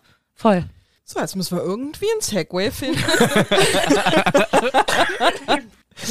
ähm, und du wolltest, Dennis? Ich bin, du, das klang so, als ob du den Segway für uns findest. Ja, lass uns vielleicht einfach über Hip-Hop reden. Ich kann, ja, ich kann ja zum Beispiel tatsächlich von diesen Workshops einmal kurz erzählen. sehr Okay, gerne. Weil das ist wirklich auch echt schön gewesen. Also, äh, weil wir sind dann irgendwie, äh, haben uns dann alle zusammen hingesetzt und ich habe dann so eine, ja keine Ahnung, so eine Sample-Maschine halt mitgenommen und alle stehen ja irgendwie auf unterschiedliche Musik. Klar. Und das ist ja total geil eigentlich, ne? Und was ich halt so geil fand, dass wir dann alle gemeinsam einfach so, ja, richtig wirre Beats selber gemacht haben und dann auf unterschiedlichsten Sprachen, weil ich habe die teilnehmenden Personen nicht verstanden, die teilnehmenden Personen haben mich nicht verstanden. Das einzige Medium, was wir hatten, war halt Mucke machen und Ja. Hip-Hop tatsächlich. Und wir haben dann einfach wahnsinnig viel getanzt und haben dann auf Fantasiesprache und auf eigener Sprache irgendwie uns rappend irgendwie verstanden. Und da habe ich dann auch irgendwie nochmal gedacht, Hip-Hop ist auch einfach ein Medium, das funktioniert über so viele Barrieren hinweg. Einfach so gut. Also total geil irgendwie. Man muss Hip-Hop nicht mögen, aber dieses Kollektive einfach so, wir scheißen jetzt auf alles und machen einfach und haben eine gute Zeit. Das ist halt in Hip-Hop so präsent wie sonst nirgendwo. Ja. Und es ist ja mega geil, weil alle sind dann im Raum und happy und in so einer kleinen Bubble irgendwie für sich.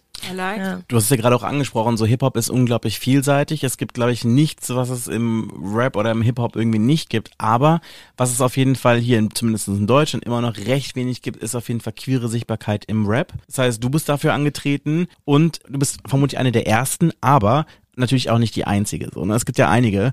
Also du hast dazu ja auch mit äh, dem Hip-Hop-Journalist Falk Schacht einen Podcast darüber gemacht. Lass uns darüber kurz quatschen. Queerer Deutschrap heißt der Podcast, das ist beim Bayerischen Rundfunk. Ähm, ich durfte halt Falk Schacht so ein bisschen mir eine WhatsApp geschickt und meinte dann so, Jo Penner, ähm, also ich wollte dich da mal was fragen. du, bist halt, du kennst dich auch gut aus, bist gut vernetzt und so. Und, ähm, und ich würde so gerne, du hast doch gesagt, es gibt so viele ähm, queeren Deutschrap irgendwie, die da gerade unterwegs sind. Und ich bräuchte mal so ein bisschen Hilfe, ähm, wen es da halt wirklich konkret gibt und ob du Lust hättest, mit mir diesen Podcast halt irgendwie in eine Form zu bringen, sozusagen, welche Leute sind eingeladen, welche Leute sollten unbedingt mal sprechen, wenn es so einen Podcast gäbe. Und das ein bisschen arrangieren, worüber, über welche Themen sollte man reden, äh, damit das dieses Thema so ein bisschen nahbar wird, auch für so eine, das meint er, wir sind eine weiße Cis-Hete wie ihn. Shoutout Falk, wir lieben das, Falk. Ja. äh, ich liebe ihn. Also wirklich, das fand ich so gut, weil es war auch so empowernd, einfach diese Anfrage zu bekommen. Und es hat dann unfassbar viel Spaß gebracht. Also, äh, ihr redet, glaube ich, auch nochmal mit ihm, ne? Ja, Ja, das sind eine der Falk nächsten kommt. Folgen hier. Ja, geil. Also äh, freut euch auf jeden Fall auf die Folge. Zieht euch das rein. Falk ist ein Megatyp. Ja, ich mega mag, super. dass der so, oh, der ist so ein super neugieriger Nerd einfach. Ja, Der stellt immer übelst clevere Fragen und ist übelst deep drin in so bestimmten Themen. ja, voll. Und wir haben uns auf eine, das war für eine Netflix-Show, wir haben uns kennengelernt, da haben wir so Hip-Hop, JournalistInnen und InfluencerInnen auf so eine Hip-Hop-Tour durch New York eingeladen. Und Falk war der Gast auf dieser Reise. Ich glaube, der hatte wirklich die Woche seines Lebens. Also wir sind wirklich so die, zu, zu dem Block von Cool Herc gefahren. Oh, so, so okay. ne? Falk was living his best life. Dadurch auch irgendwie, weil ich für die deutschen Gäste verantwortlich war, halt auch irgendwie diese Woche zusammen. Und das ist so ein super Typ einfach, der so coole Fragen über Sachen stellt. Ich finde, äh, also nochmal, Shoutout Falk. Und Ja, hören voll. alle den Podcast. Ja, ich wünsche mir auch einfach mehr. Also ich finde, Falk ist ein super Beispiel dafür, wie einfach eine Allyship aussehen kann. So, ne? dass, Mhm. dass ich halt nicht das Gefühl habe, so, okay, ich hätte so irgendwie als Token noch mit irgendwie in die Friends List geaddet. Mhm. ja, ja, ja. Das kennt man. so, Ja. irgendwie, ja, auch, ne? So eine Lesbe kann man irgendwie auch noch gebrauchen Ja. und die kennen ganz viele Transpersonen. Ist das irgendwie, keine Ahnung, warum man irgendwie da landen sollte, aber einfach das Gefühl zu haben, nee, da interessiert sich wirklich jemand, Mhm. auch für die ganzen Schwierigkeiten, die man sonst so ähm, außerhalb hat, so und möchte das sichtbar und supportend irgendwie Ja, machen und das auch nicht blöd machen, so, Ja. ne? Und das ist ja nicht ganz toll. Also, dass Ja. dann nicht jemand so, es gibt ja auch ganz andere Leute, die dann so total allwissend über allem schweben. Ja, Und denken voll. so, ja, ich weiß schon. ich weiß schon. Ja, nee, habe ich mir auch mal angeguckt.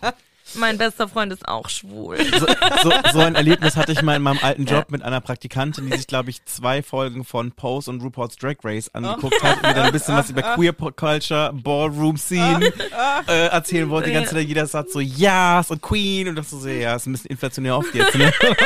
Unangenehm.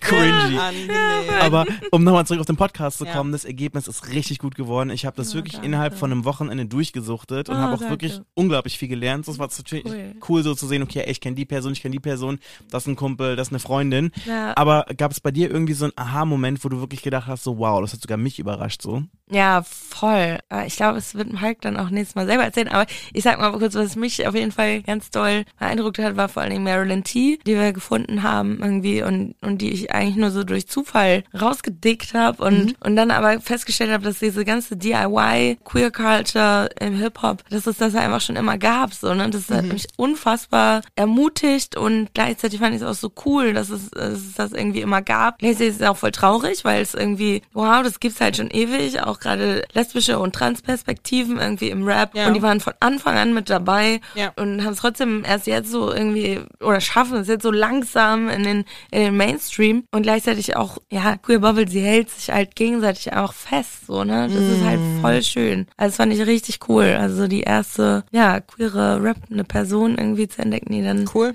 Einfach das genauso gemacht hat wie wir das ist halt irgendwie geil Ich ja fand es ja wirklich spannend, dass es ja schon vor, also ich glaube eine der ersten in Deutschland, ne? Ich, ich weiß gar nicht, ist das die Person, die du meintest, die auf Deutsch gerappt hat? Das war zwar eher mehr so Sprechgesang, gegen eher so ein bisschen so in ah Richtung. nee du meinst Al- pa Paris ja Genau, Nee. also das fand ich Ja, auf jeden Fall super andere. spannend. das ist nochmal eine andere Person ja genau Also auf jeden Fall, falls euch jetzt gerade fragt, so wovon redet der. Äh, es gab auf jeden Fall hier in Deutschland ähm, ja eine Basile äh, Paris heißt genau eine Person, die auf jeden Fall schon gerappt hat vor, ich glaube schon wesentlich bevor die Fantastischen Vier am am Start waren. erstens voll vor den Fantastischen Vier. Ähm, es ist eine Transperson, die halt einfach der Wahnsinn ist so und einfach auch so durch ihr queeres Netzwerk einfach irgendwie geschafft hat, ihre Aufnahmen zu machen, ihr Standing zu haben und auch super beeindruckend, auf jeden Fall. Also ich glaube, das Geile ist halt so, wir waren schon vorher da, wir waren schon am Anfang an mit dabei.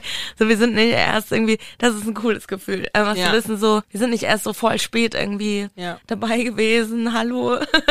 Aber das ist ja eh meine These über Coolness und was dann im Mainstream cool wird. Alles, was actually cool ist, kommt aus einer interessanten Subkultur. Und es ist entweder, also grundsätzlich glaube ich, sind es marginalisierte Gruppen. Und Ja. es ist entweder queer oder es ist black. Und damit will ich Ja. jemanden ausschließen, das sind einfach die beiden Genres, mit denen ich mich am besten auskenne. Und da gibt es bestimmt für andere Menschen, für andere Gruppen genau den gleichen Strang auf andere Themen. Aber für mich so, alles, was ich so da draußen sehe, von der. Sneaker-Werbung bis zu weiß ich nicht welchen, welchen großen Mainstream-Medien, die man konsumieren kann, so. Wenn du ein bisschen anfängst zu graben, findest du irgendwie immer einen von unseren Leuten, Ja, ähm, die damit angefangen Es gibt haben. auch immer mehr Körpervielfalt. Also das finde ich halt auch irgendwie voll spannend, auch so in der Werbung oder so, ne? Irgendwie vorher war das ja immer so total selbstverständlich, dass es irgendwie so weiße, dünne Frauen Ja, sind oder ja, so. ja. Keine Ahnung, es gibt jetzt eine Barbie im Rollstuhl äh, und solche Sachen. Also das finde ich halt mega geil. Oder das ist auch mal eine, also so eine richtig fette Barbie würde ich mir schon noch mal wünschen. Also hallo Barbie, falls du das hörst. das ist ein Shoutout an Mantel. Mach deine fette Barbie bitte. ja. Ähm, boah, ich glaube, du hast gerade eben sowas gesagt wie diese Sorte Rap und diese Sorte Mensch findet auch mehr Beachtung im Mainstream. Queerer Rap. Ja, das, das klang ganz schlimm, ne? Diese Sorte Mensch. Aber Ja, ihr wisst, was ich das so gesagt? Sorry, nee, nee, nee, das habe ich gerade Okay, gesagt. okay, alles klar, ich war nicht gesagt. Nee, das war eine ganz komische Formulierung. Ja. Ähm, ich gehe mal mit einem Hot Take rein. Mhm. Immer noch zu den Bedingungen der Mehrheitsgesellschaft. Dennis und ich haben uns vorhin drüber unterhalten. Heute spielt Lil Nas X in Berlin. Ja, ach so, ja, ich weiß, was du Ähm, meinst. Ja, Guter Typ, wir finden den super. voll. Aber der ist natürlich, wie er auftritt, die Musik an sich, das ist alles sehr, sehr hörbar, ist wenig kantig. Der ist in seiner Musik auch sehr, ich würde fast sagen, noch vorsichtig. Auf TikTok ist er all the way gay. Da gibt's irgendwie auch die entsprechenden Gags und so ein paar Szene-Dinger, die du nur weißt, wenn du Teil der Community bist und es nur dann checkst. Das ist für mich nicht, wie ich ihn publicly wahrnehme. Für mich sind das fast nochmal zwei unterschiedliche Personen. Lil Nas Ex, der auf einer, weiß gar nicht, welche Show es war, ich glaube, es war Prada vielleicht, der bei sowas gebucht wird, Paris Fashion Week, versus Lil Nas Ex, der irgendwie auch mal einen Gag über Grinder macht auf seinem TikTok. Das würde der nicht machen im Radio. Wisst ihr, was ich meine? Ja. Aber ich glaube, das Problem ist ja auch zu einem gewissen Punkt, dass man versucht, also in dem Fall jetzt, wenn die große Presselupe so auf dir drauf ist, dass du versuchst, so alles auf das kleinste Gemeinsame runterzubrechen, Ja. weil ich glaube, wenn er jetzt Grinder-Gags machen würde, würden, glaube ich, 50 Prozent der Leute überhaupt nicht raffen, was überhaupt Grinder ist, geschweige Ja. denn, wohin der Gag eigentlich abzielt, so, ne? Aber auf der anderen Seite gibt's natürlich noch immer die Leute, denen er zu gay ist. So nach draußen. Ja, weißt du, im. Sinne von so, oh mein Gott, der trägt Lipgloss und oh mein Gott, ist das, ist das eine Perücke? So nach dem Motto, weißt du? Äh, ich glaube, deswegen ist es, glaube ich, so, dass er wirklich versucht, so die Grenzen so ein bisschen zu verschieben in das, was irgendwie sagbar und machbar ist vielleicht, oder? Ja, ist he though? Er fühlt sich schon wie ein ganz schön polished Product an. Also das fühle ich halt total. Also dieses Gefühl von, es ist sehr glatt. Ja. Es ist sehr glatt und es ist sehr Mainstream-kompatibel. So, er ist saunorm schön auch. So, Mhm. das ähm, wollte ich jetzt nicht irgendwie unter den Teppich kehren lassen, so, weil Ja. das stimmt halt einfach. Und das sieht man aber auch tatsächlich im queeren Rap in Deutschland total doll. Eine Bad Moms J ist irgendwie super Mhm. erfolgreich auf einmal. So, Nura auch sehr äh, normschön, so, Mhm. ähm, sehr erfolgreich, äh, queere rappende Personen so hier in Deutschland. Und sobald es irgendwie dann doch Kantenbrüche, irgendwie Widerspenstigkeiten in der Musik, optisch, äh, in den Videos oder sonst was gibt, Ja. gibt's immer Abstriche so irgendwie. Ja, ne? Und das finde ich schade. Das finde ich super schade und ich finde es auch einen guten Punkt, den du da ansprichst, weil das einfach ganz viel so, ja, darauf abzielt, wie kapitalistisch verwertbar ist die Queerness. genau. Und das ist halt total scheiße, so, weil ich irgendwie denke so, nee, eigentlich voll blöd. also, dass das irgendwie immer dann so da drüber schwebt. So, okay, ähm, wie vermarktbar ist das alles so, ne? Ja. Und dann irgendwie der ganze Rest einfach so, ja, ne? Reicht jetzt auch. Also, Aber ich Person finde, ist doch queer. Aber Person ist doch POC, black, keine Ahnung was, ne? Also, ja. Also ich bin da ganz bei dem, was du sagst, aber ich glaube, bei Lil Nas X schwingt da vielleicht noch ein bisschen mit noch ein so anderes Level und zwar was quasi auch schwarze Männlichkeit angeht. So, Ja. ich glaube, so gerade so in der schwarzen Community ist so Männlichkeit so ein ganz anderes Ding, wie das geliebt, wie das bewirtet wird und wie du dich darstellen kannst. Und ich glaube so, er ist, glaube ich, so wirklich, wenn ich so zurückdenke, so der erste nach Little George, der vielleicht so ein bisschen flamboyanter am Start ist. Who Es gab the immer fuck is Little George? ich kenne Little George. Das ist so, so, so enlighten auch, so us. aus den 60ern. Es ist, war auch so ein bisschen so, oder Prince. Also Prince, Little George. Im Grunde genommen so ein bisschen Boah, so die ist schwarze Version von ist- Liberace, so ein bisschen. Da, dein Take ist. Ich würde sagen, mal, das wie ist du so- Prince liest. I don't know, if, if, wie, wie Prince so privat getickt hat, aber ich glaube, von dem, was er so nach außen vertreten hat, würde ich ihn schon als queer lesen. Vielleicht ist es jetzt nicht unbedingt, wie er sich jetzt sexuell irgendwie äh, zugehörig fühlt, aber auf jeden Fall, er hat auf jeden Fall ganz klar mit dem typischen, stereotypischen Männlichkeitsbild gebrochen Ja. und hat was ganz anderes dargestellt. Deswegen ist es quasi auch noch so, wo ich sage, okay, hey, du kannst natürlich auch gerne in den Sammelbegriff queer mit einschlüpfen. Welcome Du to the darfst. club. Ja. Du darfst. Hi, Prince. Okay. Ja, aber was bei Prince ja auch vor allen Dingen so spannend ist, ist, dass er ja auch immer schon Flinter einfach krass supported hat, ne? Also da war es dann auch egal, also der hätte auch hetero sein können, kann queer sein, whatever, so juckt nicht. so, weil er einfach fucking supportive war, so die ganze Zeit. Also, keine Ahnung, Sheila E. und so weiter, die sind ja alle, also die Drummerinnen, die, die sind ja alle nur so berühmt geworden, so, Ja. weil, weil halt Prince da auch irgendwie immer, ja, die Helping Hand auch irgendwie gegeben hat, Okay. so, ne? Das ist halt voll geil. Also, diesen ganzen Prince-Kosmos, den, das finde ich super spannend und finde ich voll geil, weil das einfach für mich auch so heißt, okay, wie supportive kann eigentlich jemand auch sein, so, ne? Ja, ja, ja. Und ich habe so das Gefühl gehabt, klar, es wurde immer ein bisschen so auch im Hip-Hop so ein bisschen rumexperimentiert, so wie flamboyant kann ich mich zeigen, so, aber es ging nie über ein gewisses Level. Und wenn es quasi schon so weit ging, dass man irgendwie sich überlegen konnte, bist du möglicherweise ein bisschen fruity, bist du möglicherweise ein bisschen gay, ist es dann immer sofort umgeschlagen. Äh, ich weiß gar nicht, ob das bei euch auch im Podcast gewesen ist, wo ihr über Big Daddy Kane gesprochen habt. Also zumindest, ich habe irgendwas gesehen, wo es ja auch über Big Daddy Kane gab, wo, es, wo der sich ja auch immer irgendwie sehr halbnackt, immer sehr lasziv präsentiert hat und dann, als das Gerücht rumging, dass er schwul sein könnte, er sich einfach für Playgirl ausgezogen hat und dann halt gedacht hat so, also ich habe so viel Männlichkeit zu bieten, hier Mädels, kauft es, so nach dem Motto so, ne? okay. Also, was natürlich dann auch so ein bisschen so ein Trigger-Dings war, was dann so ein bisschen auch so für die Homophobie im Hip-Hop so ein bisschen auch noch irgendwie so ein bisschen beflügelt hat. Ich glaube, das ist bei euch auch im Podcast gewesen, ich bin mir nicht ganz sicher.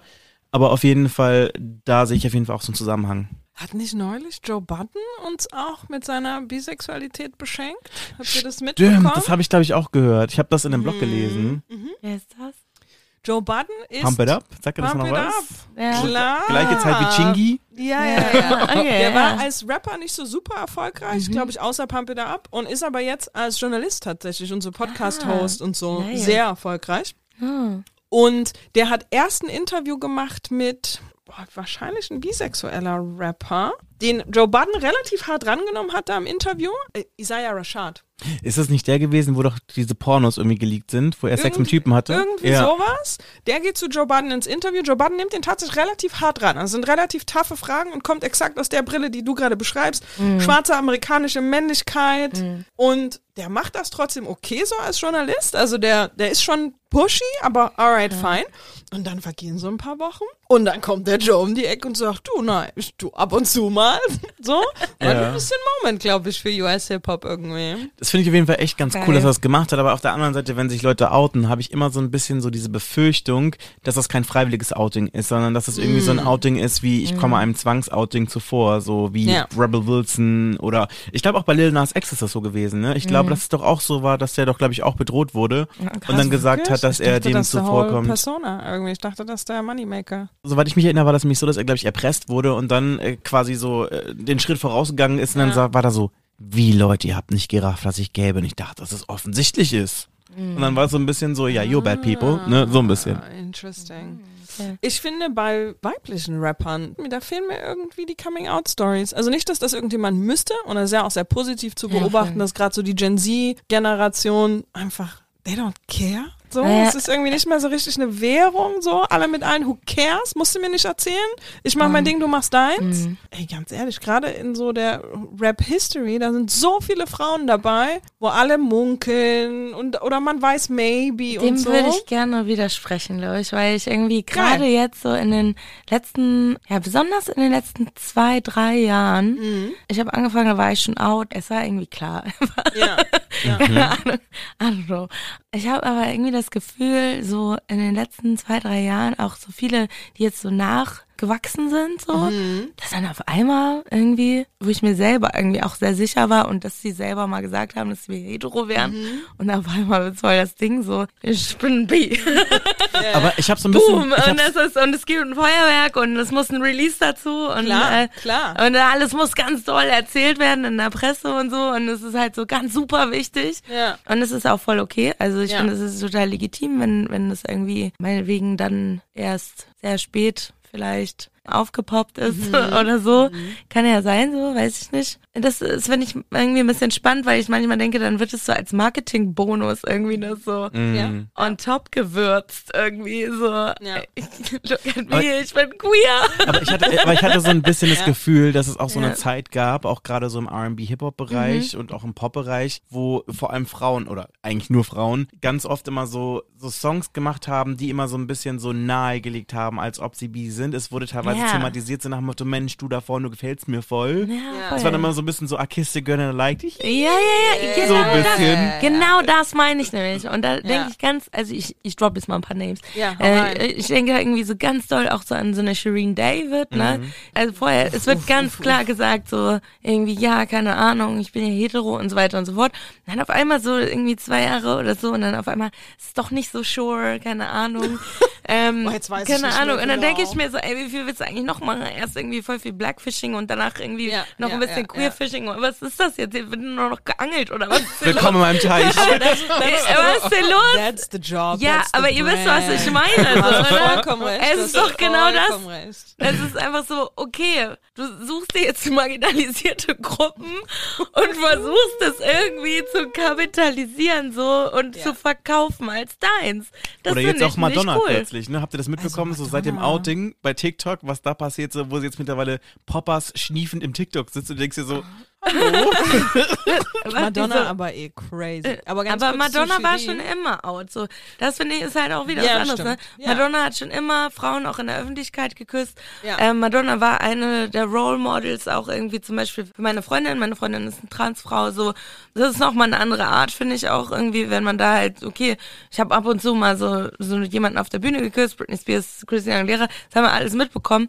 Ich finde es cool, dass sie eigentlich das erste Mal ihr Privatleben eigentlich auch ähm, wirklich thematisiert. Ich meine, die hat früher auch so ein Buch geschrieben, so wo es auch total viel um lesbische, um bi, Liebe Mhm. ging und so. Das hat sie alles schon gemacht, bevor alle Popsternchen sich davon irgendwie eine Scheibe abgeschnitten haben. Ich finde es cool, Mhm. dass das jetzt nochmal wieder aufgegriffen wird. Das ist, glaube ich, eher der Punkt, den ich jetzt richtig abzelebriere, wo ich irgendwie denke, aber jetzt so mit Poppers und Camsex irgendwie noch zu kommen, I don't know, vielleicht ein bisschen over the top, aber vielleicht ist es, äh, maybe it's Madonna. Maybe it's so. her thing, Ja, maybe. es ist ja auch einfach Madonna so. ist schon Die okay. war aber immer genau auf der Line, ne? Zwischen iconic und peinlich. Ja, ja, total. Das ist genau Schon die immer. Madonna Fine Line. Aber kurz zu Shirin, die wir ja hier oft abfeiern. Was du sagst, Oh, stimmt sorry. natürlich. Nee, nee, nee, pass auf. Oh was du Gott. sagst, nee, nee, nee. Was du sagst, stimmt natürlich. wir sind unter uns. Ich finde die trotzdem. Ich, die ist für mich als Marketer, als für mich als Marketer ist das ein Traum. So, die, die, wie Ja. die Brand Shirin David gebaut ist, ist smart as fuck. I Ja, love voll. it. Und man muss sagen, das haben wir auch im letzten Podcast, den wir diese Woche, glaube ich, aufgenommen haben, ne? Vor ein paar Tagen. Ähm, ich finde die eine gute Rapperin. Die ist Die vom ist eine- Handwerk her ist die Die stark. ist eine super Rapperin, die hat einen guten Writer, die hat eine gute Promo-Agentur, die hat einen super Videografen, Leute. Mhm, die Maschine läuft. Also, da, Macht viel richtig. die, die, Ja. auf jeden Fall. Also, Aber was du sag ich ja, sagst, stimmt, auf jeden Alles, Fall. Das was ist ich- Blackbaiting, dann Queerbaiting, ohne ja, Frage. Ne? Ja, ja. Also das, was halt noch so ergänzt einfach, ne? Also Ja. das wird halt dann einfach noch so, deswegen meine ich auch so würzen, weil das ist halt einfach so ein Ding von, ja, da kann man ja auch noch so ein bisschen reintun. Vielleicht kriegen wir da auch noch so. Komm, die haben auch ein bisschen Buying Power. Ja, Aber, habt ihr, aber habt ihr auch das Gefühl, ich will jetzt keine Namen nennen, aber habt ihr auch das Gefühl, dass es jetzt auch ganz oft so ist, quasi bei so einer neuen Riege von Rapperinnen, R&B-Sängerinnen, Popsängerinnen, dass sie mittlerweile jetzt auch Gay-Jungs ähm, so als Token in ihren Videos immer drin haben, so gerade wenn die so Clubsongs Entschuldigung, sind reden und wir von Katja Krasavice. Ja, ich auch Just. Muss ich Just auch auch. Nicht unbedingt einige, da gibt's auch andere, so, weißt du, ich meine. Lass die bloß nicht dissen, ey. Und ihr sich auf anzulegen jeden ist Fall- schwierig, habe ich gehört. Wirklich? Nein. Also erstmal Shoutout Katja, it's all love, aber Ja, trotzdem voll. kann man das schon ein bisschen kritisch Also besprechen. was ich meine, mir ist das damals zum Beispiel bei äh, Sixten aufgefallen, aber da habe ich das wirklich geglaubt, weil ich auch wirklich weiß, dass Nura halt auch wirklich Part der Community ist und super, Ja. super supportive ist. Voll. Aber War das ich, aber damals schon so? Sorry. Auch Nura, Ja. It's All Love, wir lieben sie. Ich habe sie früher so nicht gelesen. echt? Ja, also ich ich habe sie früher nicht als queer gelesen, aber sie war auf jeden Fall früher mit vielen von meinen Freunden befreundet und ich weiß auch immer, Ja. dass sie immer in schwulen Clubs unterwegs war und Ja, genau. immer total supported hat. Und Ja, aber wir wissen das. Ja, Das Ja. ist, wie ich sie nicht publicly gelesen habe. Das ist nicht, wie das war für mich. Again, Nura, wir lieben dich. Ich hoffe, du kommst irgendwann mal in diesen Podcast. Aber genau das. Das ist, wo wir auch über ähm, Nuras Joint ziehen und macht das nicht sprechen. Das ist auch, wie du eine Nura auf einer Party gesehen hast und man gemeinsame Freunde hat Ja. und die auf jeden Fall in der Berliner Partybubble in diesem Kosmos stattgefunden Ja. hat. Total. Ich habe eine Nura bis vor kurzem, muss man ehrlich sagen, bis vor kurzem publicly nicht über diese Themen sprechen hören. Das ist für mich Echt? zwei Jahre alt. Straight up. also bei Sixten war das auch schon bei Evil Sex oder so, war das schon immer. Also das war schon so ein Ding. Echt, ja? Ja, bei dann mir bin ich vielleicht einfach nicht textsicher genug, aber das ist, wie ich sie gelesen habe. Die war sehr, das war alles ein geiles Nee, Hip-Hop-Produkt. sie, sie ja, Juju nein. Genau, aber das war Six war für mich ein geiles Hip-Hop-Produkt und aber dass Nura so sich zur Szene bekennt und auch Leute zeigt aus der Szene und vor allen Dingen auch Leute zeigt, die irgendwie nicht normschön oder Mainstream White Culture Menschen sind, das ist für mich zwei Jahre alt. Ich kann mir vorstellen, dass es dir so kurz vorkommt, zum Beispiel, weil sie ja jetzt noch gar nicht so mega lange auch solo unterwegs ist, so, ne? fair. Und Sixten war schon ein sehr hetero-lastiges Projekt, Ja, würde ich sagen. ja. Deswegen voll gut, dass sie sich getrennt haben, finde ich. Muss ich ganz ehrlich sagen. Ben ist immer noch traurig. über ja. die es tut mir Ich leid. habe die Tickets immer noch am. Kühlschrank hängen. Ich find's ja. gut, ich find's, ich mag gerne Nora. ich liebe Nora ganz Voll. toll und äh, ich glaube aber, warum einem das nicht so klar war, ist halt, weil es halt vorher einfach ein Bandkontext war und jetzt einfach erst sehr kurz, also seit zwei Alben, erst sie alleine unterwegs ist. Und da war erstmal beim ersten Album war, war vor allen Dingen ihre Kindheit und, und die ganze Verarbeitung Ja. äh, und strukturelle Benachteiligung irgendwie durch Rassismus Ja. war halt auf dem ersten Album das totale Thema und das zweite Album hat sie ja eigentlich erst um Queerness geredet und ich finde es Ja. Mhm. auch eigentlich schlau, das zu trennen, weil es gibt halt super viel zu sagen über beide Themen Klar, so. klar. Aber ich glaube, deswegen kommt es einem so kurz vor. Ja, ja, das kann gut sein. Weil, aber ich sehe das auch. Also ich- für mich ist das genauso. Nura war schon immer irgendwie da und Teil irgendwie von allem. Und es war irgendwie auch klar, so alle, Ja. die sie irgendwie schon mal gesehen haben, irgendwie außerhalb von Konzertkontexten oder so. Auch irgendwie noch bei den Crackhuren und so. Alles ganz früher so. Also das, das ist long ago, aber es Ja. ist passiert so. Ja. Ne? Das war immer schon alles klar. Aber Ja. das waren halt immer so Bandkontexte so. Und aus Sixten auch. Und deswegen glaube ich, ist das publicly tatsächlich erst sehr kurz. Und Aber was du beschreibst, stimmt, ne? Also, wenn ich Nura im so sixten Part die Deutschrap-Kontext gesehen habe, dann waren das auch Events und Clubs, die, das, ich weiß nicht, wie euch das geht mit eurer Party, mit eurem Partyverhalten in Berlin. Das ist ja auch krass getrennt in meinem Kopf, weil auch teilweise die Partys immer noch krass getrennt sind. Man ist, unter Umständen ist man auf Hip-Hop-Partys gegangen. Das waren Hip-Hop-Partys, die waren ziemlich straight. Und man ist irgendwie auf queere Partys gegangen und nicht, dass da kein Hip-Hop gelaufen wäre. Aber trotzdem waren das für mich immer zwei sehr getrennte Party-Kontexte. Und teilweise auch getrennte Freundes, also nicht, dass die nicht alle voneinander wussten. So, es gibt hier keine Geheimnisse. Das ist ja der große Luxus an Berlin. Wir können irgendwie zu größten Teilen alle sein, wer wir sind. That's fantastic. Ja, ja. Aber trotzdem waren es für mich zwei komplett getrennte Gruppen irgendwie. Ja. Und auch das, wenn man irgendwas mit Sixten wahrgenommen hat, dann war das der Kontext. Eben eine sehr straighte, männerdominierte Szene und eine Ästhetik und Lyrics, die für Männer gedacht waren. Danke. Oft irgendwie. Und dann siehst du eben Nura alleine auf einer Party und denkst, ah, ah, ah, ah, okay, cool. So, wir Ja. beide hier, check. Oder ah, wir haben die Ja, gleichen Freunde, cool. Ja, Und wahrscheinlich ist das, warum ich das so wahrnehme. ja, voll. Dass sich das fast ein bisschen absichtlich angefühlt hat, aber vielleicht war es nie so. Leonora, wenn du das jetzt hörst, komm hier in diesen Podcast. Das muss ausdiskutiert werden. Ich würde schon gern noch ein bisschen über, über die Zartcore-Tour sprechen. Ja, tatsächlich. Wie ist Finna live? Was erwartet die Menschen? Ich weiß nicht, ob ihr den äh, Journalisten Linus Volkmann kennt. Irgendwie sagt mir das Er was. ist also so ein Indie-Typ, sozusagen, der sehr, sehr cute ist. Er war auf meiner Tour in Wiesbaden und ich wusste nicht, dass er da war. Ich schätze seine Arbeit auch sehr, weil er immer sehr flinter und queer supportive ist, weil er auch selber Part of Community ist so. Und er hat gesagt, kommt zu der Show, die keine ist. und das fand ich halt total gut, weil Ja. ich meinte so, ja, es stimmt, er hat total recht. Und er ist auch nach dem Konzert zu mir gekommen und meinte so, das, das war das erste Mal, dass ich eine Show gesehen habe, die wirklich keine ist.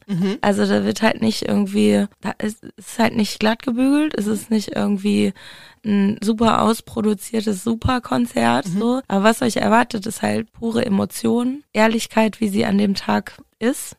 Immer ein anderes Set, weil ich auch nicht immer alle Songs gleich fühle, so. Ja. Es ist immer eine andere Reihenfolge. Es ist ein bisschen chaotisch. Es ist lustig. es ist traurig. Ich habe auch viel geweint auf der Tour, aber es war auch gut. Also es war voll schön. Es ist sehr connectend und es ist, glaube ich, ja, also ich fand voll schön, weil viele Leute das als so einen sehr sicheren Rahmen für ihre Weichheit auch gesehen haben. Ja. Und äh, viele Leute dann auch zum Beispiel, also ich hatte jetzt in einigen äh, Städten Leute da, die trans sind und, und das erste Mal aber so out irgendwie Mhm. hingehen gegangen sind zu meinem Konzert, weil sie sich gesagt haben, da werde ich mich sicher Ja, fühlen. ja, und das ja. fand ich so schön. Ja. Ey, das also ist, ich, das könnte ist, schon wieder weinen, weil ich es so ja, cool finde. Ne? Das ist Gold. Das ist wert. so schön, weil sie dachten Ja. einfach so, ja, ich kenne halt keine und ich dachte vielleicht auf deinen Konzerten Mhm. sind bestimmt Leute, die irgendwie ähnlich ticken wie ich und die vielleicht queer sind oder trans oder was auch immer so. Richtig, schön, ja. Ich finde das super cute und ich finde das auch super wichtig. Das ist eine der Sachen, die ich auch an Granny am meisten liebe. Wenn Mitarbeitende hier anfangen und du so über die Jahre beobachten kannst, wie die so zu sich selber finden, wie sie sich vielleicht outen oder wie sie einfach offen über bestimmte Themen reden. Und oh, die ganzen Arschlöcher da draußen, das ist mir wirklich noch nie klar gewesen und sich an diesen Themen irgendwie stößt oder sich an anderen Leuten irgendwie stößt, so der Luxus, als man selber stattzufinden, der Luxus, als man selber zur Arbeit zu gehen oder auf ein Konzert zu gehen, warum würdest du das jemandem anders nicht gönnen wollen? Ja. Also scheiß auf deine Politics, ist völlig scheißegal, ob ich verstehen kann, was mit jemandem anders los ist oder Ja. ob ich das Gleiche empfinde wie jemand anders. Ja. Aber der Luxus, sich durch eine Welt zu bewegen als man selber, warum würde man das nicht jemandem anders gönnen wollen? Ja. Komplett wahnsinnig für Weil mich. das, glaube ich, auch bedeuten würde, dass man ein Privileg abgeben muss, ne? Aber ist das so? Ich glaube, aus Also ich der denke, das ist, was die fühlen. Oh, aber, exactly, ne? exactly, exactly. Da ging es wirklich darum, dass du das akzeptieren müsstest und die haben einfach noch das Gefühl, dass sie so die Deutungshoheit über alles haben, was so passiert um sie herum, so, ne? Ich, das ist komplett wahnsinnig für Ich finde es halt voll schön, sich so eine eigene Welt irgendwie machen zu dürfen, so, ne? Ja. Also, ich glaube, es ist auch voll wichtig, was du sagst, also das Gefühl zu haben, so, sich eine eigene Welt auch zu kreieren, wo man überhaupt sein darf. Komplett. Ja. Wirklich sein darf. Das ist ja, Ja. krass. Also, das darf Ja. man ja eigentlich nirgends. ja. Und dann halt sich auf die Bühne zu stellen, sich diesen Raum halt irgendwie zu nehmen, ist halt auch voll krass. Und ich glaube, dadurch, dass ich das dann mache, trauen sich halt auch andere. Und das Ja. ist halt richtig schön. Ja, jeden irgendwie das Fall. Gefühl habe, so, es ist halt interaktiv.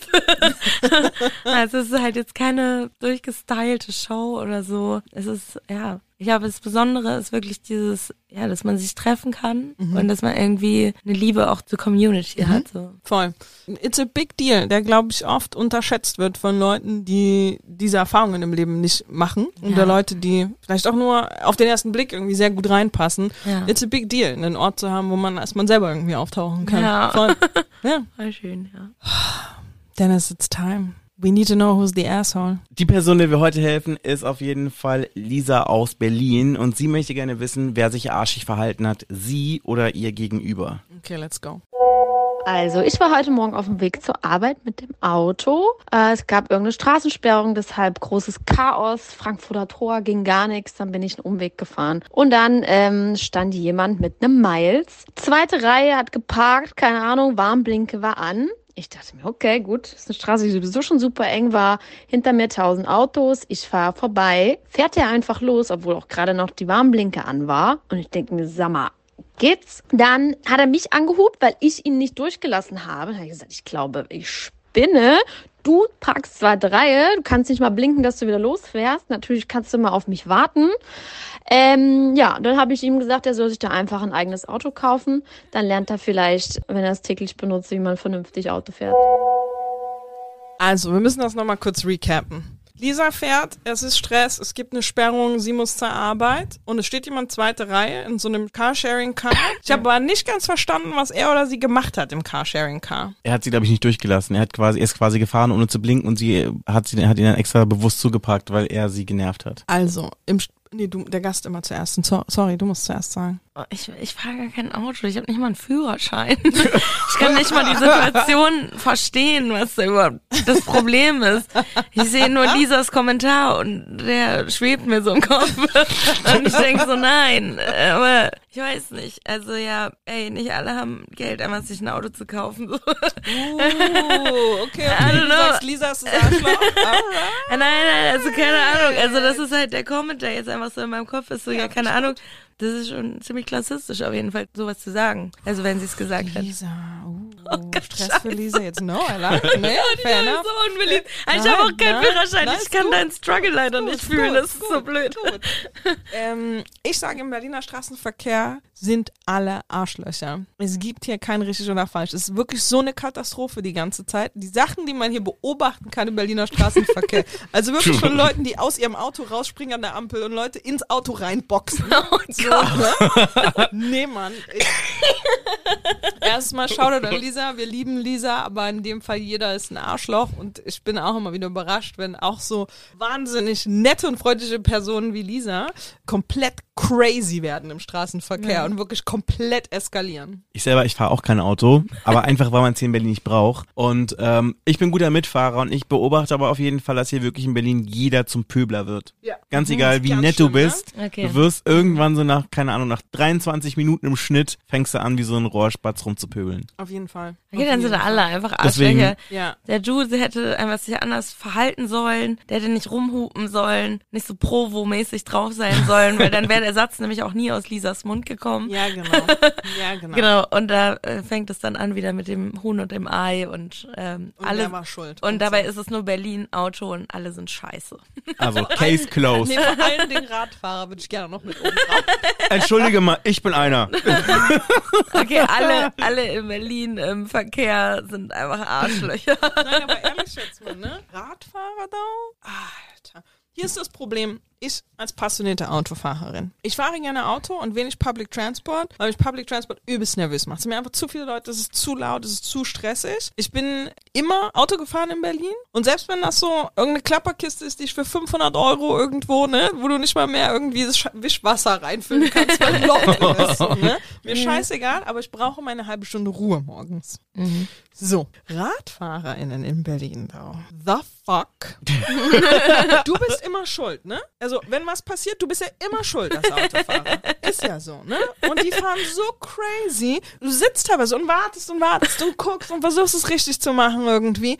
Und trotzdem rauschen die da. Nee, sorry. Und auch, gibt's irgendein Problem, nicht auf der Mitte der Spur zu fahren mit 15 km? Gibt's ein Problem? Check ich nicht. Ich meine, Fahr gut- doch rüber. Das Gute ist, wir haben jetzt ja langsam immer mehr abgetrennte Fahrradwege. Ja, das ist mega. Ich fahre ja auch in Mitte, fahre ich ja selber viel so, so E-Scooter oder solche Share-Bikes und so. Wenn ich kurze Wege habe, nehme ich auch das Auto nicht. Ich mache halt Platz. Ich fahre halt kurz rüber Same. oder nehme einen Radweg. Same. Aber Leute, die so ganz entspannt auf der Mitte der Spur ihr Ding machen. Aber ich, ich, ich kann dir sagen, ich bin kürzlich auf den Gehweg gefahren, weil ich nicht auf der Straße fahren Das wollte, weil das gut. etwas undurchsichtig war und dann hat mich eine Oma vom Fahrrad gezerrt. ja, Mann. Oh, aber Und ich meine so, entschuldigen mal, äh, Entschu- Entschuldigung, ähm, also leben Sie mal Ihre imperialistischen Fantasien woanders aus. Es ist genug Platz für Ja. uns beide hier, ne? Ja. Und dann Ja. sagt sie so, also wenn Sie mich bedrängen, ich so, hier hier bedrängt Sie niemand, Sie fassen mich an. Und, und die hat die aber der Jacke gezerrt. Ich habe gesagt, wenn, also, ne? Oh, Unverschämt. ja So krass. Also wir fassen zusammen. FußgängerInnen, FahrradfahrerInnen, äh, AutofahrerInnen. Es herrscht Krieg auf alle- den Straßen. Der Verkehr ist auf jeden Fall Berlin Schlimmste. richtig ja, schwer. Berlin Schlimmste. Einfach zu Hause bleiben, Leute. Außer ihr geht auf Konzerte. That's what's up. Ja, zu Hause bleiben oder auf Konzerte gehen. Ja, genau. Geht auf Konzert. Ihr geht heute noch? Ich gehe jetzt gleich. Du gehst gleich. Ach, ne? du gehst Oh. du? Ich gehe jetzt, Warum hast du das deswegen. nicht vernünftig gesagt? Das habe ich doch vorhin gesagt. Ich hab gesagt, du verpasst es, weil du nicht gehst. Und du hast gesagt, ich will nicht hingehen. Ich habe nicht verstanden, dass du mir sagst, dass du gehst. Okay, aber dann kommen wir noch zu overrated, underrated oder genau richtig. geratet? Weil die erste Frage ist Lil Nas X. Overrated, underrated oder genau richtig geratet? Also wenn er richtig hoch geratet wird, dann ist es genau richtig. Mhm. Overrated geht nicht. Seid ihr, ja. Sorry. wirklich, ja? Ja. Ich sage, so cute your old time roads war, ich fand, ich habe den Song damals auch sowieso nicht wirklich gefühlt, aber ich finde, dass er noch ein bisschen underrated ist, weil er quasi auch gezeigt hat, dass er als, ich sag jetzt mal, unspektakulärer, durchschnittlicher Rapper so nach oben gekommen ist, weil ich meine, er hat damals ja, wenn du ihn so gesehen hast von der Erscheinung, wie er rübergekommen ist, der ist ja total durchschnittlich rübergekommen, so, ne? Der hat keinen Shock-Value oder irgendwas gehabt, nichts. Das war ein total süßer Country-Song, wie er halt mit seinen Pferden irgendwas macht, so, ne? Und äh, ich meine, dann hat er irgendwann so, als es dann auf dem Peak war, die Reißleine gezogen, wo, glaube ich, jeder Berater gesagt hätte, mach das nicht, du ruinierst deine Karriere und dann gezeigt, es geht sehr wohl und deswegen finde ich so, er ist, egal was er macht, was das angeht, auf jeden Fall total underrated, weil unglaublich viel Mut, unglaublich viel harte Arbeit steckt da auf jeden Fall drinne. Ja, es ist sehr glatt gebügelt, aber ich meine, wer würde das machen, auf diesem Level sich zu outen? Voll. Und es dann noch so zu leben. Ja, sagst du? Overrated. Okay. Ich meine, hier muss Reibung entstehen. Ja, okay. Der ist nicht gut genug für den Hype. Der ist so gehypt, weil das Produkt gut gemacht ist Mhm. und weil es gerade eine sehr gut vermarktbare Story ist. Der cute Gay Boy, der ist nicht scary gay, der ist sehr approachable gay, der sagt nichts Schlimmes. So, der ist sehr, der ist the good kind of gay für White America. Auf dem Teufel twerken wir, glaube ich, schon. Das war Aufschrei crazy, das war crazy, auf jeden Fall, auf jeden Fall. Aber trotzdem so insgesamt die Inszenierung Lil Nas X ist schon approachable. Da würden schon nicht die ganz konservativen Amerikaner, aber so die Mitte würde auch ihre Kids zu einem Lil Nas X Konzert gehen lassen, vor allen Dingen die, Oh, die das Video nicht. verpasst haben, glaube Egal, ich. wir dürfen Also ich sagen. Die, die glaube- das Video verpasst haben. Also, please correct me if I'm wrong. Ich glaube, dass jemand, der nicht noch das für sich am Laufen hätte, dieses Thema besetzen zu können und das in sehr pretty zu machen, wäre nicht so erfolgreich wie Lil Nas X. Wenn er ein Dürfen wir noch was sagen? bitte unbedingt, bitte, please, please. Okay.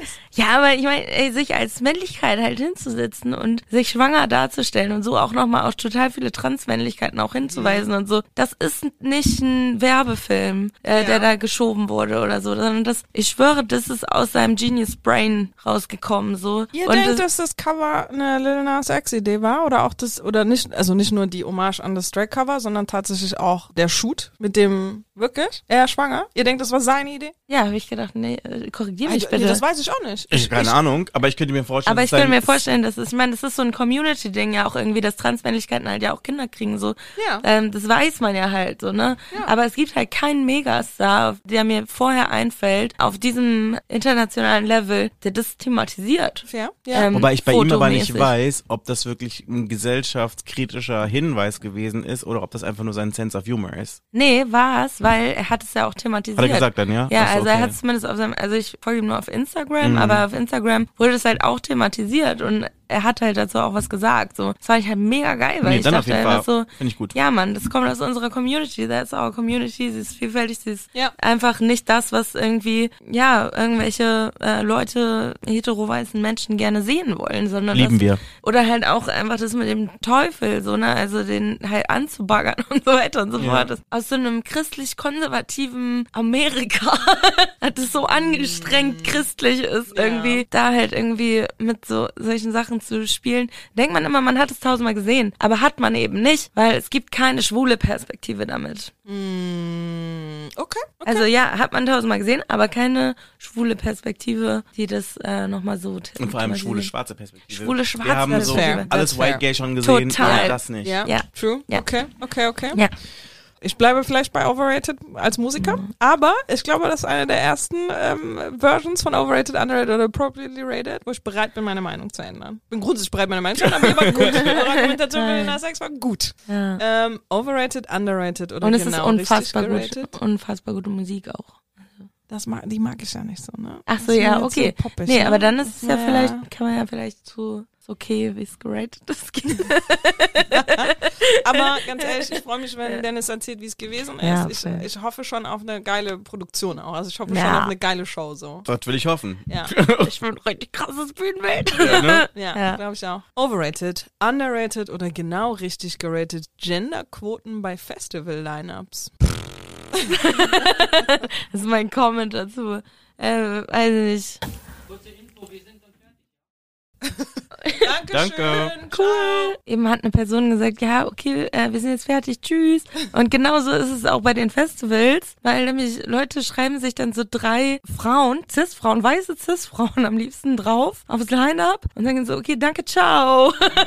Reicht. Ja. So, wir haben hier unseren Point of Diversity total getan. Da sind noch nicht mal irgendwelche, da reden wir noch nicht von Flinter oder da reden wir auch nicht irgendwie von, von Diversity irgendwie für able-bodied oder nicht able-bodied. Da reden wir auch nicht über äh, BIPOC oder keine Ahnung. Nichts. Gar nichts. Da ist nichts getan, außer dass drei weiße Cis-Frauen innerhalb irgendeiner komischen Band Teil des Ganzen sind. Und das ist total overrated. Also das ist halt total scheiße. Also ich wünsche mir für nächstes Jahr, dass da auf jeden Fall ordentlich was geht. Also dass Leute auf Festivals da wirklich mal ein richtig geiles Line-Up machen, was ich mir auch persönlich reinziehen würde. So. Mit äh, genau dieser ganzen Vielfalt, die es in der Kultur einfach auch gibt. Ja, da muss richtig was passieren. Ich bin auch ganz bei dir, weil ich immer das Gefühl habe, so, ich schaue mir das Line-Up an und sehe die ganze Zeit nur, hier wurden irgendwelche Boxen getickt. Aber so der Bare Minimum. Was ich meine? Boxen-Tick, was meinst du damit? Na, im Sinne von, du, du siehst das Line-Up und siehst, okay, also wir haben hier eine Person, die ist weiblich, dann haben wir eine Person, die ist auch noch schwarz oder hat einen Migrationshintergrund und hm, ist die Person möglicherweise auch queer? Perfekt, dann sind es gleich sogar drei, weißt du, so nach dem Motto. Genau, so Nura immer überall rein Genau fertig. so, zack, so nur schwarz, queer, so und so, weißt du, zack, Ja, zack, es zack, zack, ist zack, so, weißt so, du, ja. so die, die Boxen ticken einfach so, so. Ja, richtig scheiße. Also ist nicht die Quote die Krücke zumindest, um uns in die richtige Richtung zu bewegen. Also auch wenn die Quote quasi nur das dumme Hilfsmittel ist, das ist ja schon, und jetzt unabhängig von Festivals, auch bei unserem Job irgendwie, Agenturen oder Entertainment, whatever. Ah, Ähm, Dann habe ich die Frage nicht richtig verstanden. Die Quote an sich finde ich mega, weil ich finde, Ja. es sollte eigentlich eine Quote für alles geben. ja, genau. Finde ich auf einem Festival-Line-Up. Nehme ich auf jeden Fall zurück, was ich gesagt habe. Also, nein, Ich nehme ich euch, nicht. ne? Ich nein, das, das, was recht, ich, natürlich. das, was ich meine, so, war halt vor allen Dingen, es wird halt nicht genug gemacht, so, ne? Ja. Und es wird nicht genug gemacht, weil es diese Quote halt nirgendwo gibt, so. Ja. Die wird halt nicht durchgesetzt. Und wenn, dann gibt's halt irgendwie so kleine Ansätze, wo dann wieder weiße Cis-Frauen einfach im Line-Up mehr sind oder so. Ja. Was mir einfach nicht reicht, wo ich einfach denke, nee, also Leute, das ist es nicht. Es braucht eigentlich eine Quote für Transpersonen, es braucht eine Quote für Non-Binaries, es braucht eine Quote, äh, meinetwegen auch, kann man das auch ganz leicht machen. Liebe Festival-BookerInnen, hört mir ganz genau zu. Man kann es ganz, ganz leicht machen. Wir führen eine Quote für cis, hetero, weiße Männer ein. Und Okay. über diese Quote darf nicht hinüber weggegangen werden. Und alles andere müsst ihr mal gucken, wie ihr klarkommt. Und die Quote wäre? Die Quote wäre so, ah, sind wir gnädig? Wir geben mal so, ja, die können ruhig meinetwegen so 20, 25 Prozent können sie ruhig machen. Ist okay. Aha. Ist, ist okay. Hot Tag? Für Hot den Tag. Anfang, für den Anfang, ja? Das ist ja jetzt nur dann für nächstes Jahr. Ich schraube die Quote langsam runter. Und passen sie den richtigen Gegebenheiten an. Aber ich fänd gut, wenn einfach wirklich auch mal diese, diese Lücke entsteht. Ja. Dass wir da alle irgendwie stattfinden können. Das wäre ich, glaube ich, gut. Und deswegen wäre es vielleicht, wenn es halt so schwer ist, eine Quote für uns alle einzuführen, so, dann äh, macht doch einfach eine Quote für cis-hetero-weiße Männer. Ich habe neulich auf einem Event so einen Organisationspsychologen sprechen hören, der sich viel mit Innovationen in Organisationen ähm, auseinandersetzt. Und der kommt aus einer sehr praktischen wissenschaftlichen Brille auf das Thema Quote oder auf das Thema, wie baue ich Teams. Und der stellt fest in seinen Studien dazu, wenn Teams nicht die Gesellschaft abbilden, also tatsächlich genau so eine Quote abbilden, also dass du irgendwie 50-50 vielleicht roundabout auf Männer-Frauen kommst, dass du alle anderen Identitäten mit abbildest, dass du andere Backgrounds und BIPOC-People irgendwie mit abbildest. Wenn das nicht gegeben ist in einer Organisation, gibt's keine Innovation. Übelst interessant. Ist wirklich übelst interessant, dass er feststellt, dass Glaube ich nur dann sofort. es irgendwie Progress gibt, wenn du es schaffst und das natürlich irgendwie dann, was ich mitnehme für das Führen einer Firma. Total. Und ich glaube, das ist, ja- ist ja für ein Festival oder was auch immer, ne? Eine Alles. Gruppe von Menschen, die Musik macht, das Alles. ist fucking matter. Ja. Wenn du das nicht schaffst abzubilden, wie Ja. die Welt wirklich ist, hast du grundsätzlich erstmal ein bisschen ein Stillstandsproblem. Es ist ganz schwer in solchen Gruppen dann irgendwie in Richtung Innovation zu laufen. Und das halte ich tatsächlich auch für den fairsten Take auf Quote. Lass uns doch erstmal versuchen, die Gesellschaft sinnvoll abzubilden. Genau, das meine ich auch. Ja, Ja. voll. Das finde ich genau richtig. Also ich denke, genau das braucht es auch, weil ansonsten kommen wir auch nicht auf die Ideen, die wir brauchen, um irgendwie die Welt auch irgendwie für, zu einem cooleren Ort zu machen, der für uns alle cool ist, so, ne? Ja. Also wenn ich halt irgendwie nur mit Able Bodied rumhänge, so, dann, äh, ne? Also solche Sachen. Ja. Das ist, merkst du halt nur im Austausch. Du merkst nur im Austausch, wo die Probleme sind und wo es schwierig ist oder worauf man Rücksicht nehmen sollte. Und wenn du nicht damit konfrontiert bist, insgesamt, die ganze Zeit nur, äh, das gilt auch für weiße Cis-Frauen-Zirkel, by the way. Wo ich, Ja. Ja? ja, wir sind doch Feministen. Na egal, wir wollen nicht weiter drauf rumhaken. Aber auch Ja. das sehe ich ganz viel. Ja, ganz, voll. ganz viel. Wo ich manchmal denke so, ey, ciao. Ja, voll. Page. ich meine, ich bin eine weiße Cis-Frau, so weißt du so. Und trotzdem, ich fühle mich einfach in solchen Gruppen nicht wohl. Ja. Gar nicht, weil ich einfach das Gefühl habe, es bildet nicht das ab, wie mein Netzwerk ist. So, das ist komisch. weißt du nicht. Ähm, möchtest du uns erstmal, bevor wir über deine eigenen Socials, wo man dich so finden kann, möchtest du uns irgendwie noch einen Account oder vielleicht einen Musiker, eine Musikerin empfehlen, die die Leute unbedingt auschecken sollen? Wir haben am Anfang natürlich schon einige Namen irgendwie genannt, aber gibt es noch irgendwie eine Empfehlung, was unsere HörerInnen unbedingt sich angucken sollten oder anhören? ähm, darf ich auch Werbung für meine eigene Freundin machen? Ist das Natürlich. in Ordnung? Na klar. Klaro. Okay, also, hört mir gut zu. Es geht um die wundervolle Saskia Levaux und äh, Schrottgrenze und die bringen nächstes Jahr ein Album raus im Februar und das heißt, das Universum ist nicht binär und es wird richtig geil und es ist richtig cool und äh, checkt es aus, äh, hört Schrottgrenze eh jetzt einfach mal rein, falls ihr da Lust drauf habt. Alright, nice. Und wo finden unsere HörerInnen dich auf Social? Ich heiße überall irgendwie Finna Luxus. Luxus ist irgendwie kleben geblieben. Ich wollte mich mal Rosa Luxus nennen, dachte, das wäre irgendwie cool, aber ähm, ja, ich bin halt einfach Finna und äh, irgendwie konnte ich das ja auch nicht, wird man das nicht los so. und dann äh, ist irgendwie Finna Luxus daraus geworden und das ist, auch irgendwie auf allen Socials jetzt immer noch, egal ob YouTube, TikTok, ähm, Instagram, keine Ahnung, überall heiße ich Finna Luxus. Ja. Alright. Das war letzte Woche im Internet XXL. Ihr findet uns überall da, wo es Podcasts gibt. Finna, vielen Dank, dass du da warst. War sehr schön mit Danke dir. für die Einladung, es hat richtig Spaß gebracht. Ich bin neidisch auf dein Konzert, aber viel Spaß. Ich mache ganz viele Videos. ja! Yes, mach mal. Mega, Leute. Ich stoppe die Aufnahme.